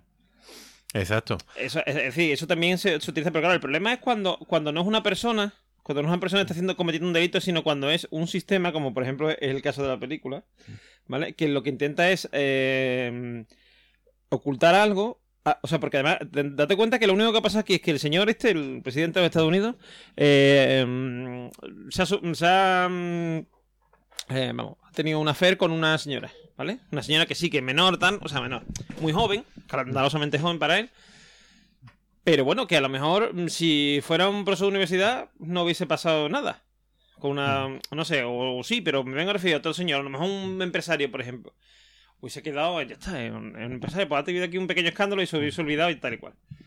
Eh, porque hablamos, por, mira, por ejemplo, lo que está pasando ahora en Estados Unidos, en Hollywood, con el tema del productor este que... Harvey Weinstein. Exactamente. Pues Weinstein, por lo que se ve, le había metido cuello a, a medio Estados Unidos, ¿vale? Y bueno, y ya, si, no, si hablamos de este hombre, de porque él fue con las mujeres y el otro, el que viene Spacey, con, la- con los hombres, ¿no? Además, ju- mm, jóvenes de 14 años y tal. Entonces, eh, que me he acordado mucho de la película de American Beauty, Ah, ajá. porque hay un personaje que es el, no es el de él, sino el del el, otro, el del- vecino, el del vecino que es militar. que es militar, tal, militar no sé qué, y al final resulta que es gay y tal igual. Y mm, bueno, y total, que, que que son gente que está, o sea, han creado eso, una cortina de humo, un envoltorio para que no veamos lo que está ocurriendo, que sencillamente que este hombre es un satirón. O sea, el presidente es un satirón. Y cometen un y cometen una serie de, de, de acciones mucho peores como provocar una guerra que no existe. Mm, Cargarse gente. ¿Vale? Por el camino. O sea, un montón de cosas. eh, em, y, y además, y, y eso siempre lo que estaba diciendo yo antes, siempre que la otra está muy ocupada, la, eh, muy preocupada, la, La, sí, la, sí, la, la la burócrata. En intentar que, que no se haga nada ilegal, pero nada ilegal en plan políticamente incorrecto. Exacto. ¿sabes? Dentro de todas las barbaridades que hacen, que se cometan eso políticamente, de un modo Como que, no, políticamente. que no quede ningún registro de que el presidente ha contratado a un inmigrante ilegal. o que no quede registro de que mm, ha contratado a una actriz que no está sindicada, cosas así. Exacto. Pues, pues fíjate, al final eh, apelan a- al sentimiento, al patriotismo americano, a cómo creamos la guerra, pero oye, todos estamos siempre con las tropas, estamos apoyándolos a ellos y, y eso hace que, que nos ceguemos de, de otros pro- problemas que hay. A lo mejor en España, con esto de la situación catalana, pues no digo que sea una cortina de humo, pero digo que se esté magnificando, dándole mucho más voto para más Pero que, habría, pero que habría que tapar. Hombre, eh, están No saliendo sé. muchos casos de corrupción. No, hombre, no, hombre, no. España no corrupta, nada, que haya, que haya salido ahí en un papelito el nombre del Ah, presidente eh, del M gobierno. punto, M punto. M- no, no, M, M. Rajoy. Ah, vale. Digo, si es M.R puede ser Miguel Ríos. No, no, M. Rajoy, eso no, eso no es escandaloso ni nada, ni mucho menos, ni, ni vamos, ni, no, no. Yo, yo creo que esto es una exageración tuya. Nada, nada, nada. La corrupción está No está pasando nada en España que haya que ocultar. nada, ningún problema. Está todo bien, todo está bien. Así que, además yo hablo No hay ningún, no hay ningún eh, bombardero B3. y nosotros hablamos catalán en la intimidad. Ahora, de hecho, sí. cuando cortemos el podcast vamos a seguir hablando. Escolti, escolti. Eh, el proceso, el proceso. El proceso, el proceso. Ah, yo, yo, yo parlo el català a la intimitat, eh? Ah, pues yo nada. Sí. Yo res. Res, ¿no? Res. Bueno, pues, eh, pues eh, esta película es lo bueno que tiene. Yo os recomiendo, si no la habéis visto, que la veáis. Que el- al final hay unas cosas, unos cuantos giros bastante graciosos y bastante interesantes. Y, mm, y creo que muestra muy bien esto que venimos a contar hoy en este podcast. Esta. Pues sí, cortina de humo, vamos a decirlo. Sí, sí. Sí, cortina de humo que, que, que nos envuelve, porque ya no es, o sea, el problema, eh, porque por ejemplo cuando se hizo esta película, el problema era que llegaba un señor como el presidente del gobierno de los Estados Unidos y creaba una cosa de esta. Ahora es que lo hace Trump, que es el presidente, pero es que lo hace también, eh, mm, quiero decir, un gobierno autonómico como es Cataluña, el gobierno central como es el de Rajoy, que también lo hace. Para, lo- para, o sea, magnifica a lo mejor esto para que otra cosa se vea Ujú. eh, más pequeña. Eh, si mañana, por ejemplo, eh, qué sé yo, acusan a, a alguien, a un, por ejemplo, a un cantante o algo de algo, pues probablemente buscará eh, decir, no, porque es que me engano de tu cual, mm, es peor que yo. no, o, sea, o sea, mm, siempre estamos como, en vez de afrontar los problemas, estamos eh, buscando el, el tú más y tú más. No, pues tú peor que yo, no sé qué. El adominen. Claro, como, sí, como sí, el antes. efectivamente, como estábamos hablando antes. Y descalificar al otro, pues, como en vez de decir, no, yo soy mejor que tú, no, tú eres peor que yo, o sea, ¿sabes? O En, sea, en mi partido somos menos corruptos que en el tuyo. claro, date cuenta, pero tú date cuenta la- la- lo, lo cruel que es, o sea, lo, lo duro que es eso de decir, no, no, no es que yo, no es que mm, yo sea malo, es que tú eres peor que yo, decir, yo soy bajo uno, bajo uno, pues tú eres peor que yo todavía, o sea, Exacto, menos mal que en Andalucía no somos así. Mira Nuestro gobierno no, tiene no, ningún no, problema. nada, nada. Aquí no ha ocurrido nunca, nunca, nada, nunca, ni ha habido problemas con los eres. Nada, nada, ni con los cursos, nada, nada, nada. Nada, aquí todo estupendo, todo brillante. Ahí está. Bueno, ahora simplemente la cortina de humo no, no es de humo, es simplemente pues una bandera con colores y ya está. Sí, Ahora el color que sea, ya cada uno que lo elija. sí, pues sí. Que cada uno lo elija Bueno, y no, que el- cuenta. los colores no, la repetición de los colores, porque Sí, la repetición de colores, correcto, el número de veces que se repite, sí, sí. bueno, no, pero. Y que haya una estrellita, es que ahora han metido también el tema de la estrellita para Cierto, diferenciarlo, para que no tengamos ese cachondeo. Y, y, y tú te has fijado que siempre hay alguien con la, con la camiseta del Betty. Sí, eh, pero es que el. el En todas las manifestaciones, ya sea de uno o de otro lado. Lo malo abunda, lo malo abunda. Con la camiseta del Betty. A mí me encanta. Sí, sí. Yo creo que son espías interdimensionales. Yo creo que sí, que se colan se ahí. cuelan. Sí, es como el mocito feliz, pero de los viajes interdimensionales. Sí, sí. Mira, eh, eh, este, en este evento no hemos puesto una camiseta del Betty. Yo estoy convencido que tú, mira, el- en el cuadro de las lanzas, ¿vale? De, Si te fijas bien, si te fijas bien, al, al final del todo hay un tío con una camiseta del Betty. y, y en lo de Kennedy, cuando va con el Claro, coche por. Dallas, Sí, sí, también- sí, hay un señor ahí con una camiseta del Betty corriendo. ¡Ay, Dios mío, Dios mío, que dispara! Miradlo bien, esa es la conspiración, ¿eh? Yo creo, mira, yo creo que podríamos sacar un libro que se llamara ¿Dónde está, ¿Dónde está Hermanué? ¿Vale? Claro, como el Wally pero verde y blanco. Claro, verde y blanco, que fuera a buscar a- al, al hincha del Betty de, de lo- en, en el mundo, en la historia, sí, sí. Pues yo lo veo, ¿eh? Yo lo veo. Yo lo veo. ¿Dónde está el Manuel? Eso sí que va a ser la teoría de las conspiraciones, ¿no? Sí. De la que la Tierra Oye, plana. mira, mira, podía ser del Sevilla y ya tenemos hasta el color del Wally, tío. Ya Ahí está, podemos ahí está. reutilizarlo. Pues sí, pues siempre hay alguien del Betty. Sí, Yo no sé cómo lo hacen. Sí, es curioso. Eh, hombre, mm, a ver, y, y también de camiseta del Barça. Ahora la- el Barça está tan encendido que tú te vas al fin del mundo, ¿vale? Es más fácil encontrar una camiseta del Barça que un, yo qué sé, que un... eh, por ejemplo, eh, Un crucifijo. con crucifijo, sí, sí, sí. O sea, tú- es que, además, me- no sé quién, quién fue alguien, vamos, alguien en una entrevista así, alguien famosete, que decía, ¿tú cómo crees que nos ven? No sé qué, dice, pues yo creo que nos ven mm, eh, gente amable, no sé qué, no sé cuánto. Dice, y que tenemos alguna relación con el, con el fútbol. Para los, dice, para la gente, por ejemplo, que debe estar por Asia, por no sé dónde, dice, mm, por allí, mm, los españoles tenemos que ser o del Barça o del Madrid. Exacto. No hay término medio. No hay término medio. No puede ser del Betis, del Sevilla, Nada, del de Valencia, no. Osasuna, no. No, no, que va, que va. No. O Barça Madrid o Indurain. Bueno, ya Indurain no. Pero en su tiempo sí. Entonces, No, no, pero Rafa Nadal tiene Nadal, prácticamente por ahí. Exacto, y Gasol. Sí, que Rafa Nadal, yo no es por nada, pero mm, de verdad, hay el muchacho, ese muchacho, da ganas de abrazarlo, ¿eh? Eh, Porque es tan es triste, tío. Es, es que eso- 100%. pero es que el tío así muy tristecito. No sé qué, nada más que lo he visto en algún anuncio mm, Del- sonreír. So- no, sonreír así. Ay, sonríe como el de Mafre. El de Mafre sonríe, pero sonríe con una, con Con una miedo, carita, tío. con miedo. Sí, sí, como de mi, mi padre me pegaba de chico y, y me da miedo sonreír. Cuando sonreír me da miedo hacer la hora de mayor, ¿sabes? No sé. Eh, pobrecito, tío. Yo de verdad, desde aquí me voy a recaudar dinero para. Bueno, dinero no porque tiene mucho, pero hombre, yo sé que nos No, no, escucha y vamos a darle problema, ánimo. Para solucionar su problema. Y bueno, desde aquí, oye, le invitamos a que venga si quiere. Que esto le da una cortina de humo que después no lo vamos a gastar nosotros en copa. Ah, vale, vale. No, no, pues entonces vamos a dar Sí, dinero sí, para dar dinero por Nadal, que está el pobre pasándolo muy mal. y vamos a hacer una canción. una A canción. ver, Nadal De hecho- rima poco, pero Nadal, Nadal. flotar en el agua. flotal, flotal, Nadal es flotal. Eh, no, pero eh, mira, hablando de lo que decías de la de la canción, de hecho, cuando empiezan en la película con el tema de la canción, que se me olvidó antes, están intentando hacer una cosa como lo de We Are the World, Exacto, sí, ¿vale? sí. Pero al principio que es coral, no sé qué, y al final termina haciendo una canción que es la que convierte en canción antigua, viejuna, del 32. Pero está- ese- lo del We Are the World está genial ahí. Está ahí, además, no sé si serán cantantes famosos realmente, bueno, ¿no? sí. Yo sé que Willie Nelson es el que el director de orquesta, que sé si es un cantante Sí. famoso, pero no sé si los otros lo serán, pero oye, estoy Creo, seguro- me da la sensación de que son todos, porque Will Nelson es mm, cantante country. Sí, sí. Y creo que, que el resto son también cantantes country y tal de la época, imagino. Del noventa y tanto, ¿sabes? Gente, a ver, quiero decir que es como. Para que nos hagamos una idea, los españoles os hagáis una idea, que los que nos escuchan de fuera de Latinoamérica no, o sea, de fuera de España no. Pero los españoles pueden hacer una idea que es como si fuera. eh, yo qué sé, como si por ejemplo eh, Chiquetete fuera el director de orquesta, ¿vale?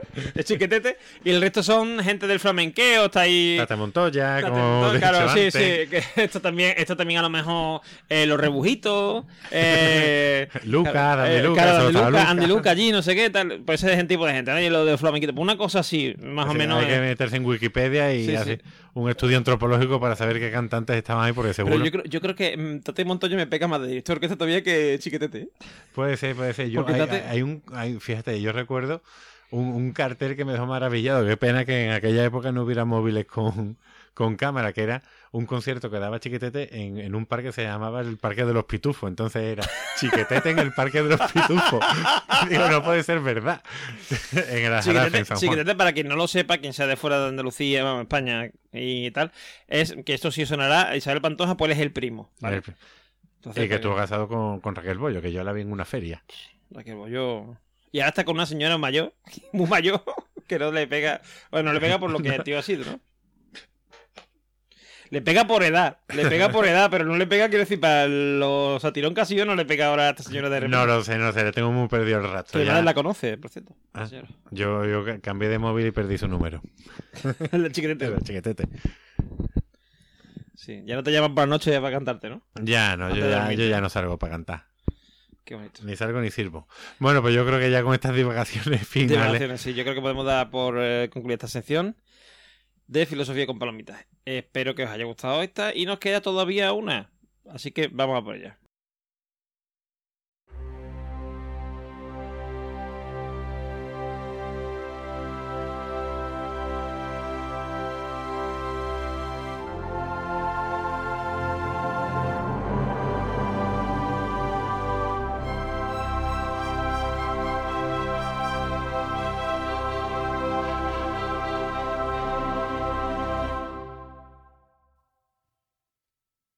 Bueno, pues ya estamos aquí con la última sección, con de algo nos ha servido, eh, donde vamos a hablar del símil de la niña de Platón.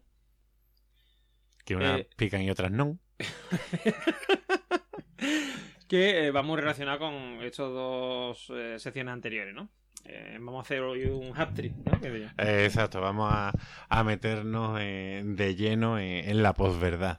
Y cómo, aunque el concepto sea actual, ya hemos dicho, del 2010, pero lo podemos acercar a, a la filosofía de, de Platón, que de siglo V antes de Cristo. Por lo tanto, han pasado ya la pila de años. ¿Cuánto has podido pasar? Genio de Como la... 2500, ¿no? Más o menos. Pues más o menos. Chispa más o menos. Esta vez no has tenido que mirar el techo, ¿eh? Te No. ha salido solo. Pues, pues como unos 2500 años Tú sabes, después. 20, 20 siglos, 21 siglos más 5, chispa más o menos, ve- ve- Te sale 2500, 2500. 2600, ¿sabes? Qué listo, qué listo. Hombre, uno que es de ciencia, en realidad. Aunque después yo estudié filosofía, pero, Pero bueno. de, bachillerato de ciencia, como decía el otro día. Pero eh, tú, tú estabas undercover. Sí, yo estaba allí. Eres un espía de el único, yo era el único que entendía la, yo era el único que entendía la asignatura de filosofía de la naturaleza. Que la gente, la gente parecía que estaba viendo allí, vamos, mm, algo mm, totalmente demoníaco y era una asignatura de lo más normal y corriente. Y a mí me encantaba, por cierto. A mí esa no, no fue de mis favoritas y la lógica tampoco. Y Juan Arana, que era un ma- maestro hombre. Sigue, sigue siendo, sigue siendo. El tío sigue ahí dando caña en la facultad. No sí, pero que me refiero que pa- para mí era uno de los mejores profesores que tuve, que he tenido en esa facultad y yo creo que en, en muchos sitios. Mm, Él y César eh, Moreno, ¿no? César Moreno, perdón. César Moreno. Eh, estaba pensando en Muchachada Nui, en César Moreno, en el actor. Bueno, da igual, Sí, da ¿quién, igual. quién, quién? Eh, que era el que hacía de, del Joker en el Batman antiguo, que creo que se llamaba César Moreno, el actor, en la serie de Batman de los 60. Ah, vale. Ya, bueno, ya lo miraremos, da igual. Sí, sí, mira. El caso que. Wikipedia. que, que el símil de la, de la línea nos sirve para ayudarnos a, a diferenciar los grados de conocimiento, porque ya en el primer programa hablamos de, la alegoría de, de la caverna, que es del libro séptimo de la República, y el símil aparece en el libro anterior, en el libro sexto, y está evidentemente muy relacionado, porque en Platón, si hay algo que conocemos de él, es que para todo, para él, todo es dual, es decir, hay dos versiones. Hay una dualidad ontológica, significa que hay dos realidades, esta realidad que se llama el mundo sensible y la otra superior que es el mundo inteligible. Hay Otra de una las ideas, ¿no? También. Exacto, el mundo de las ideas. Hay una dualidad antropológica en, que, en la que el ser humano se divide en dos, en cuerpo y alma. Y por último, una dualidad epistemológica en la teoría del conocimiento. Hay dos grados de conocimiento, uno que corresponde a este mundo sensible y otro que corresponde al mundo inteligible, en el que a su vez eh, estos dos tipos de conocimiento se dividen en otros dos. Mundo Así- inteligible o mundo de las ideas, ¿no? Sí, también se llama así. A la tercera te tiro por la ventana. Así que agárrate a la bandera. bueno, pues vamos a tener cuatro tipos de conocimiento, desde el grado más básico, que sería el 1, hasta el grado más alto, que es el 4. Y entre el paso del 2 al 3, ahí es donde se marca un punto de inflexión. Y esto, a mí me gusta explicárselo a los alumnos porque es lo que nos va a ayudar a entender la realidad, cómo tenemos que educar a nuestro conocimiento para diferenciar la sombra de la luz o para diferenciar el conocimiento falso del verdadero, en el que en este mundo que es el mundo de la imagen, donde una imagen vale más que mil palabras, es cuando más no- nos sirve para que eso que vemos en el periódico, oye, para prestarle la, atención necesaria o esa noticia que vemos en, el telediario que es tan rimbombante, que nos la ponen la primera, porque es la más importante, oye, vamos a estudiarla bien y vamos a analizarla bien.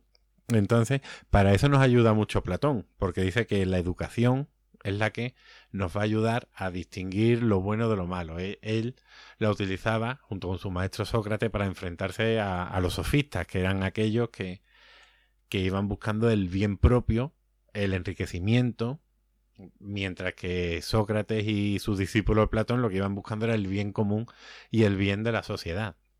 Y dice que podemos pasar de conocer lo más básico a lo más complejo. Y la forma más básica de conocer es el, el conocimiento de la imaginación, el conocer las sombras, las opiniones personales que tenemos cada uno, que ese sería el grado de, de la posverdad, está en el grado más básico. Oye, pues me han dicho que Manolito es no sé qué, o Pepito es no sé cuánto.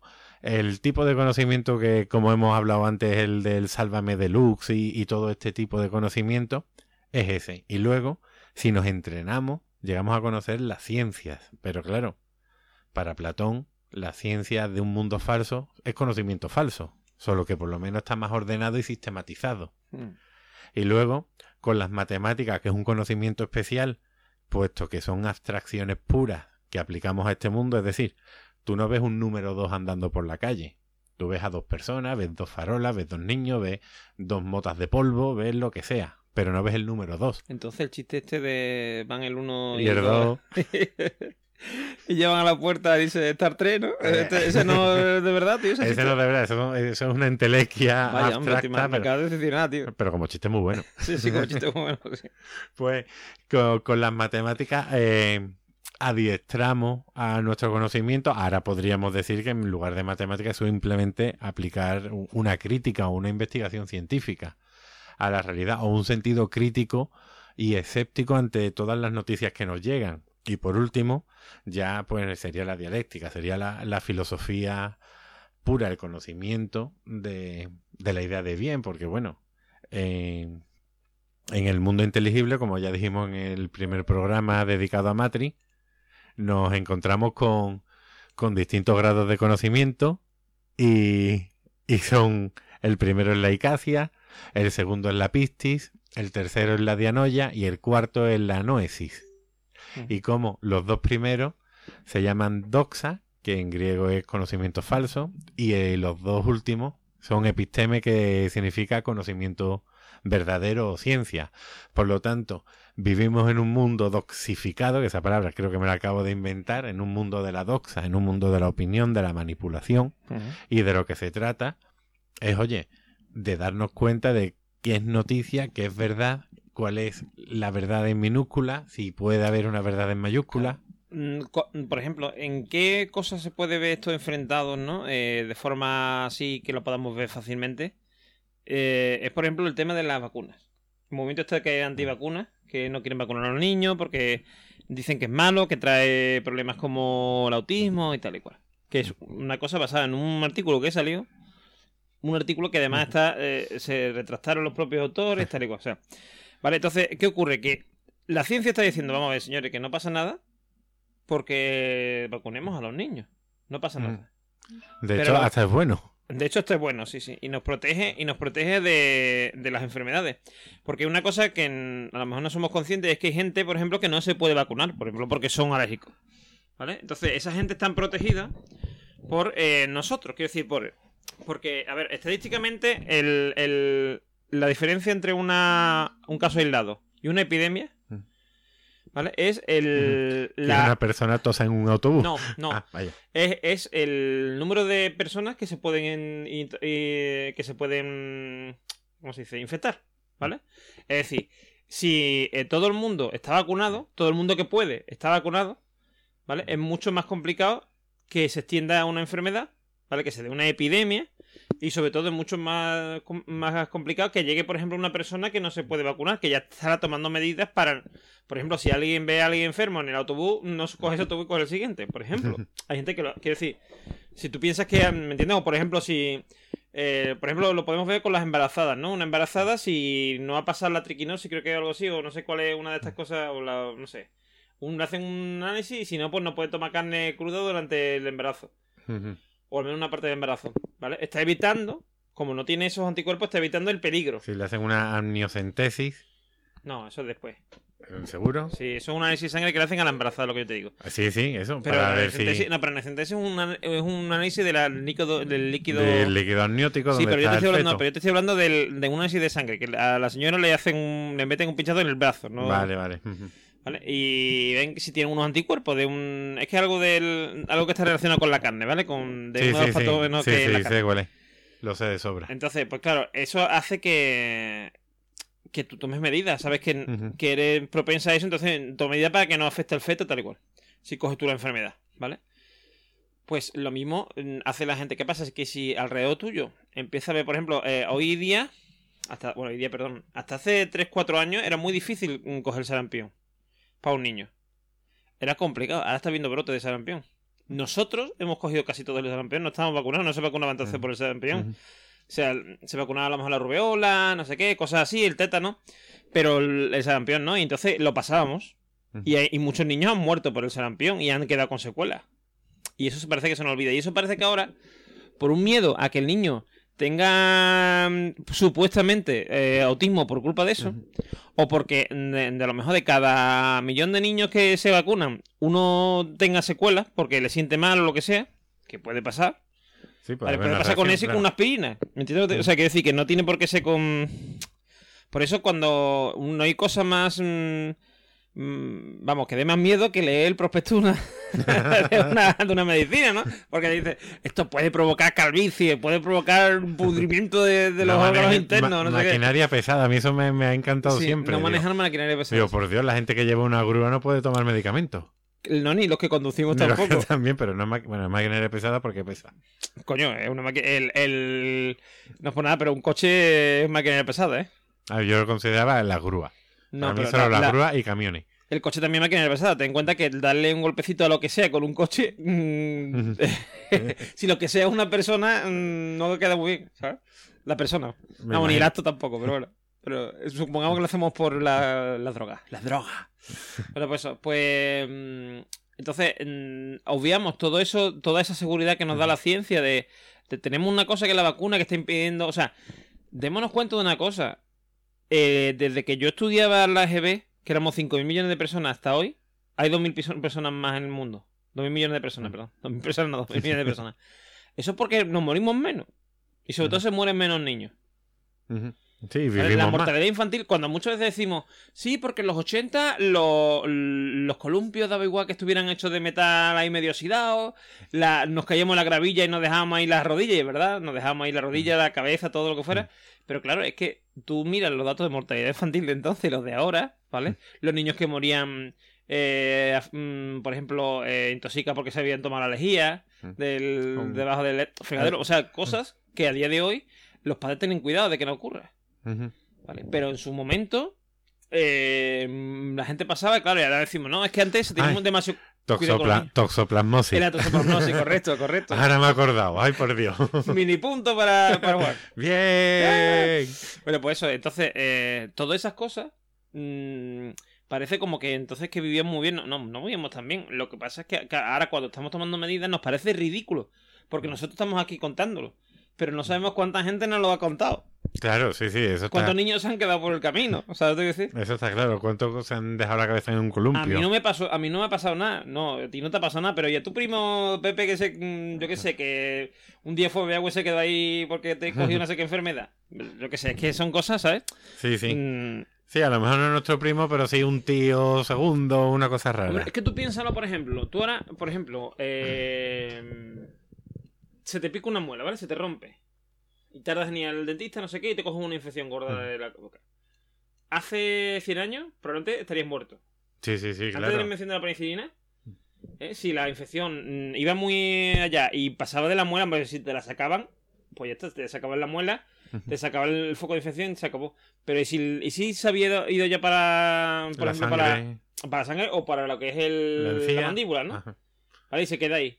Te muere. O sea, te da una sepsis y te muere, ¿vale? Ahora, a día de hoy, te manda el médico un ibuprofeno para que no te duela o no lo tiro de eso y un antibiótico y se acabó. Y sin embargo, somos capaces de negar eso, esos avances los negamos, ¿eh?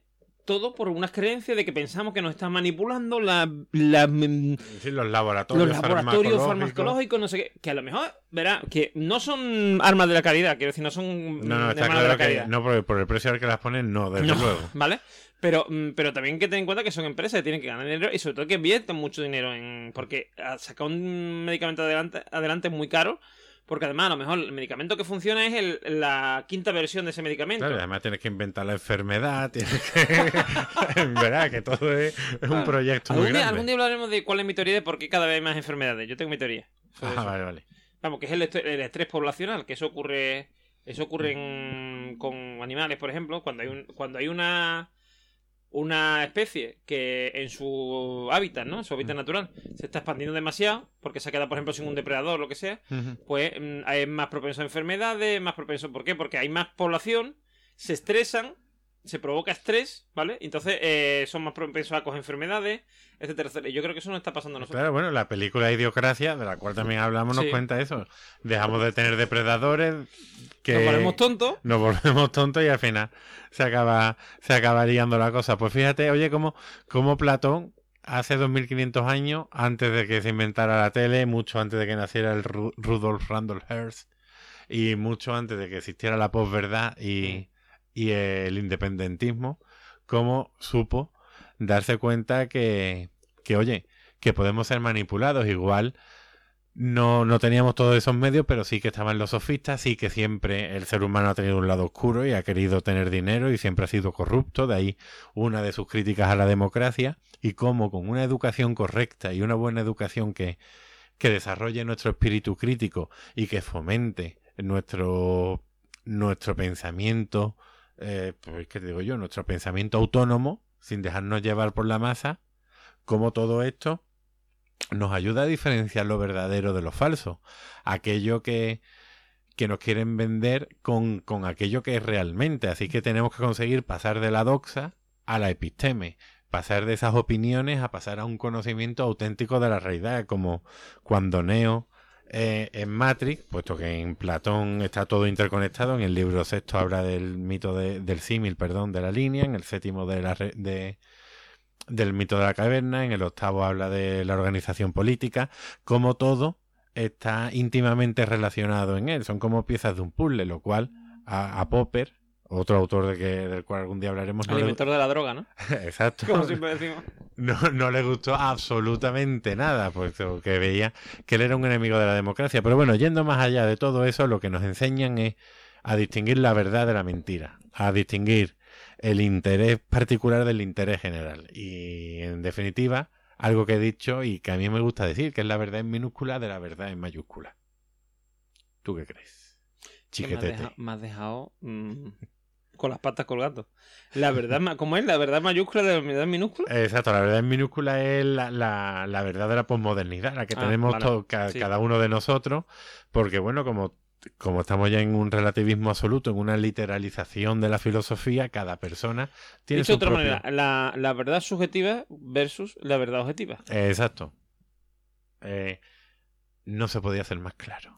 Por supuesto, estoy aquí. Ah. Que yo creo que ha sido el- en realidad el yo soy yo soy el, la persona más importante que ha viajado en tu coche. yo, yo creo que sí. Tú y un tío con una camiseta del Betty, Ah, por supuesto. que se me coló un día. Sí, no, te metí allí, ¿no? De pronto en el coche, ¿no? No, no, esto- estaría bien que fuera el, el embajador ese de Israel, tío. No, Bueno, o, el de, o el de Palestina. sí, sí, pero el tío me dijo, algún día lo entenderás. Bueno, pues yo creo que podemos empezar a dejar ya aquí el podcast por hoy. Yo creo que sí. Espero que os haya gustado esta vuelta. Prometemos que no va a ser el último. No, no, no. Que de aquí, de aquí a 2035 publicaremos otro. Exacto. Bueno, yo, yo creo que oficialmente esta es nuestra segunda temporada. O, o ya vamos por la yo no sé, tercera. yo bueno, puede ser la tercera si contamos el, el directo de este año con como segunda temporada, ¿no? Sí, sí, porque fue, fue una temporada. eh, bueno, podemos decir que esta es la segunda temporada y ese fue, una- fue la película. Sí, fue el Que- especial, sí, sí, es verdad, correcto. que, sí, la que película. las dos temporadas. Sí, la de- la- como lo de Star Trek, ¿no? La película esta que, que, une la... la nueva generación con la antigua. Generations. Eso es, Generation. que, eh, que- que es muy buena, pero el malo no, no me termina de gustar. Mira que el actor me encanta, Sí. pero el doctor no me acuerdo ahora. Que eh, no, no me gustó como malo. No me gustó. Bueno, pues eh, aprovechamos también para comentaros que nos tenéis a vuestra entera disposición en audiosonoro.com, donde yo os recomiendo que estéis atentos, porque en breve van a aparecer mm, novedades y creo que os van a gustar. Y sorteos. sorteos no, por ahora sorteos no. Vaya Dios. Patreon, ni vamos a tener Patreon tampoco. Tranquilo, cabra, que no vamos a tener Patreon. A mi amigo Cabra Palmonta, que yo sé que esto le va a interesar, esto de que no vamos a tener Patreon.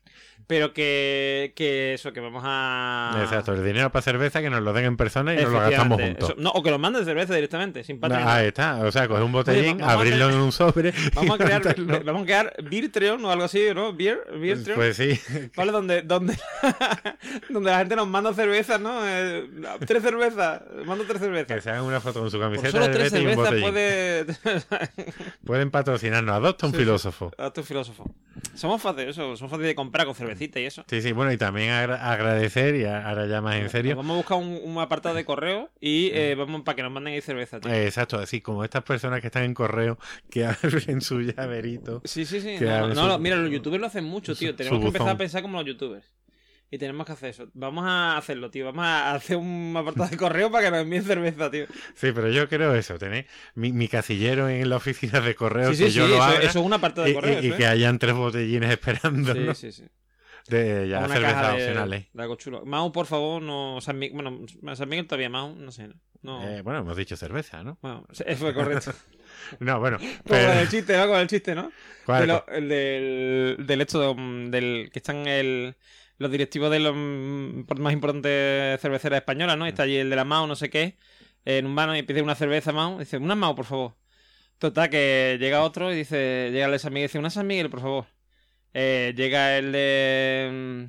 Carlos le dice, una Carlos, por favor. Llega el de campo y dice, una Coca-Cola. Y dice, te va a pedir cerveza. Y dice, dice, hombre, dice, no, dice, dice, vas a pedir una, una Coca-Cola. Y dice, sí, hombre, dice, "pues, mm, vosotros no habéis pedido cerveza, yo tampoco. No voy a hacer menos.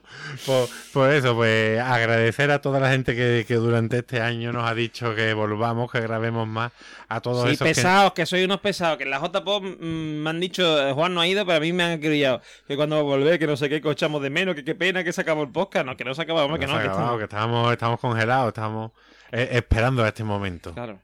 Es que en, re- en realidad vosotros no lo sabéis, pero Juan y yo hemos estado muy ocupados porque hemos sido contratados por Rajoy para crear una cortina de humo que hemos llamado el proceso.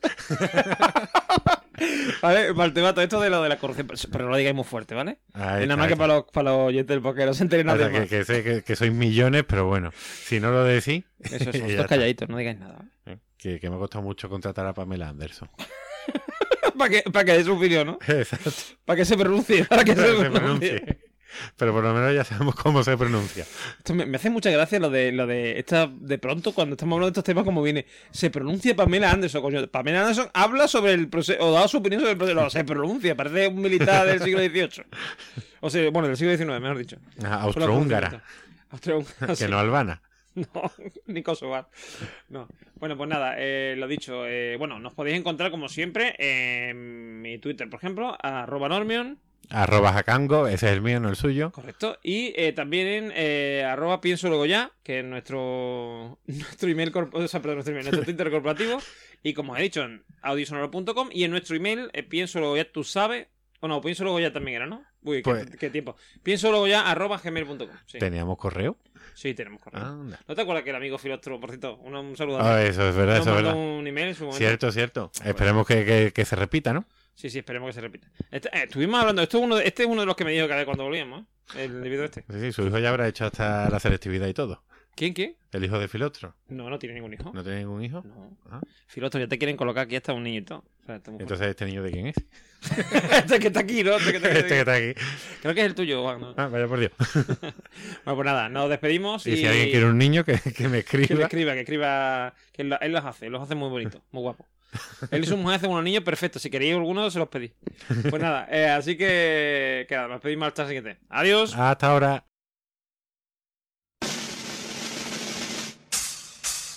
Eh, guachín, vos que andás diciendo que la cumbia representa sectores marginales y populares, escuchate esta cumbia filosófica, a ver si vos tenés tu conocimiento, cajetilla. Echa la música, patosé. Arriba la mano los fana de Nietzsche. Exclusivo, sin codificar. Wiki, Wikipedia. Eh, Platón, Lavataper. Vos que boqueabas a la escuela, sofista de Heródoto, Pitágoras, Solón. Recatate, chabón. Y la manito bien arriba haciendo palmas y can, y can. Esta es la cumbia, la cumbia filosófica, no es pura metafísica, esto es cuestión de lógica. Este ritmo lo bailaban Demócrito y Platón, levantando las manos en pleno Sin Partenón. codificar.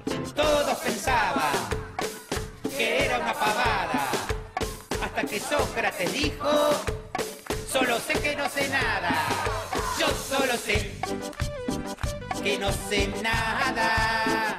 La negación del todo es afirmar la nada. Yo solo sé que no sé nada. Yo solo sé que pintó la reflexión.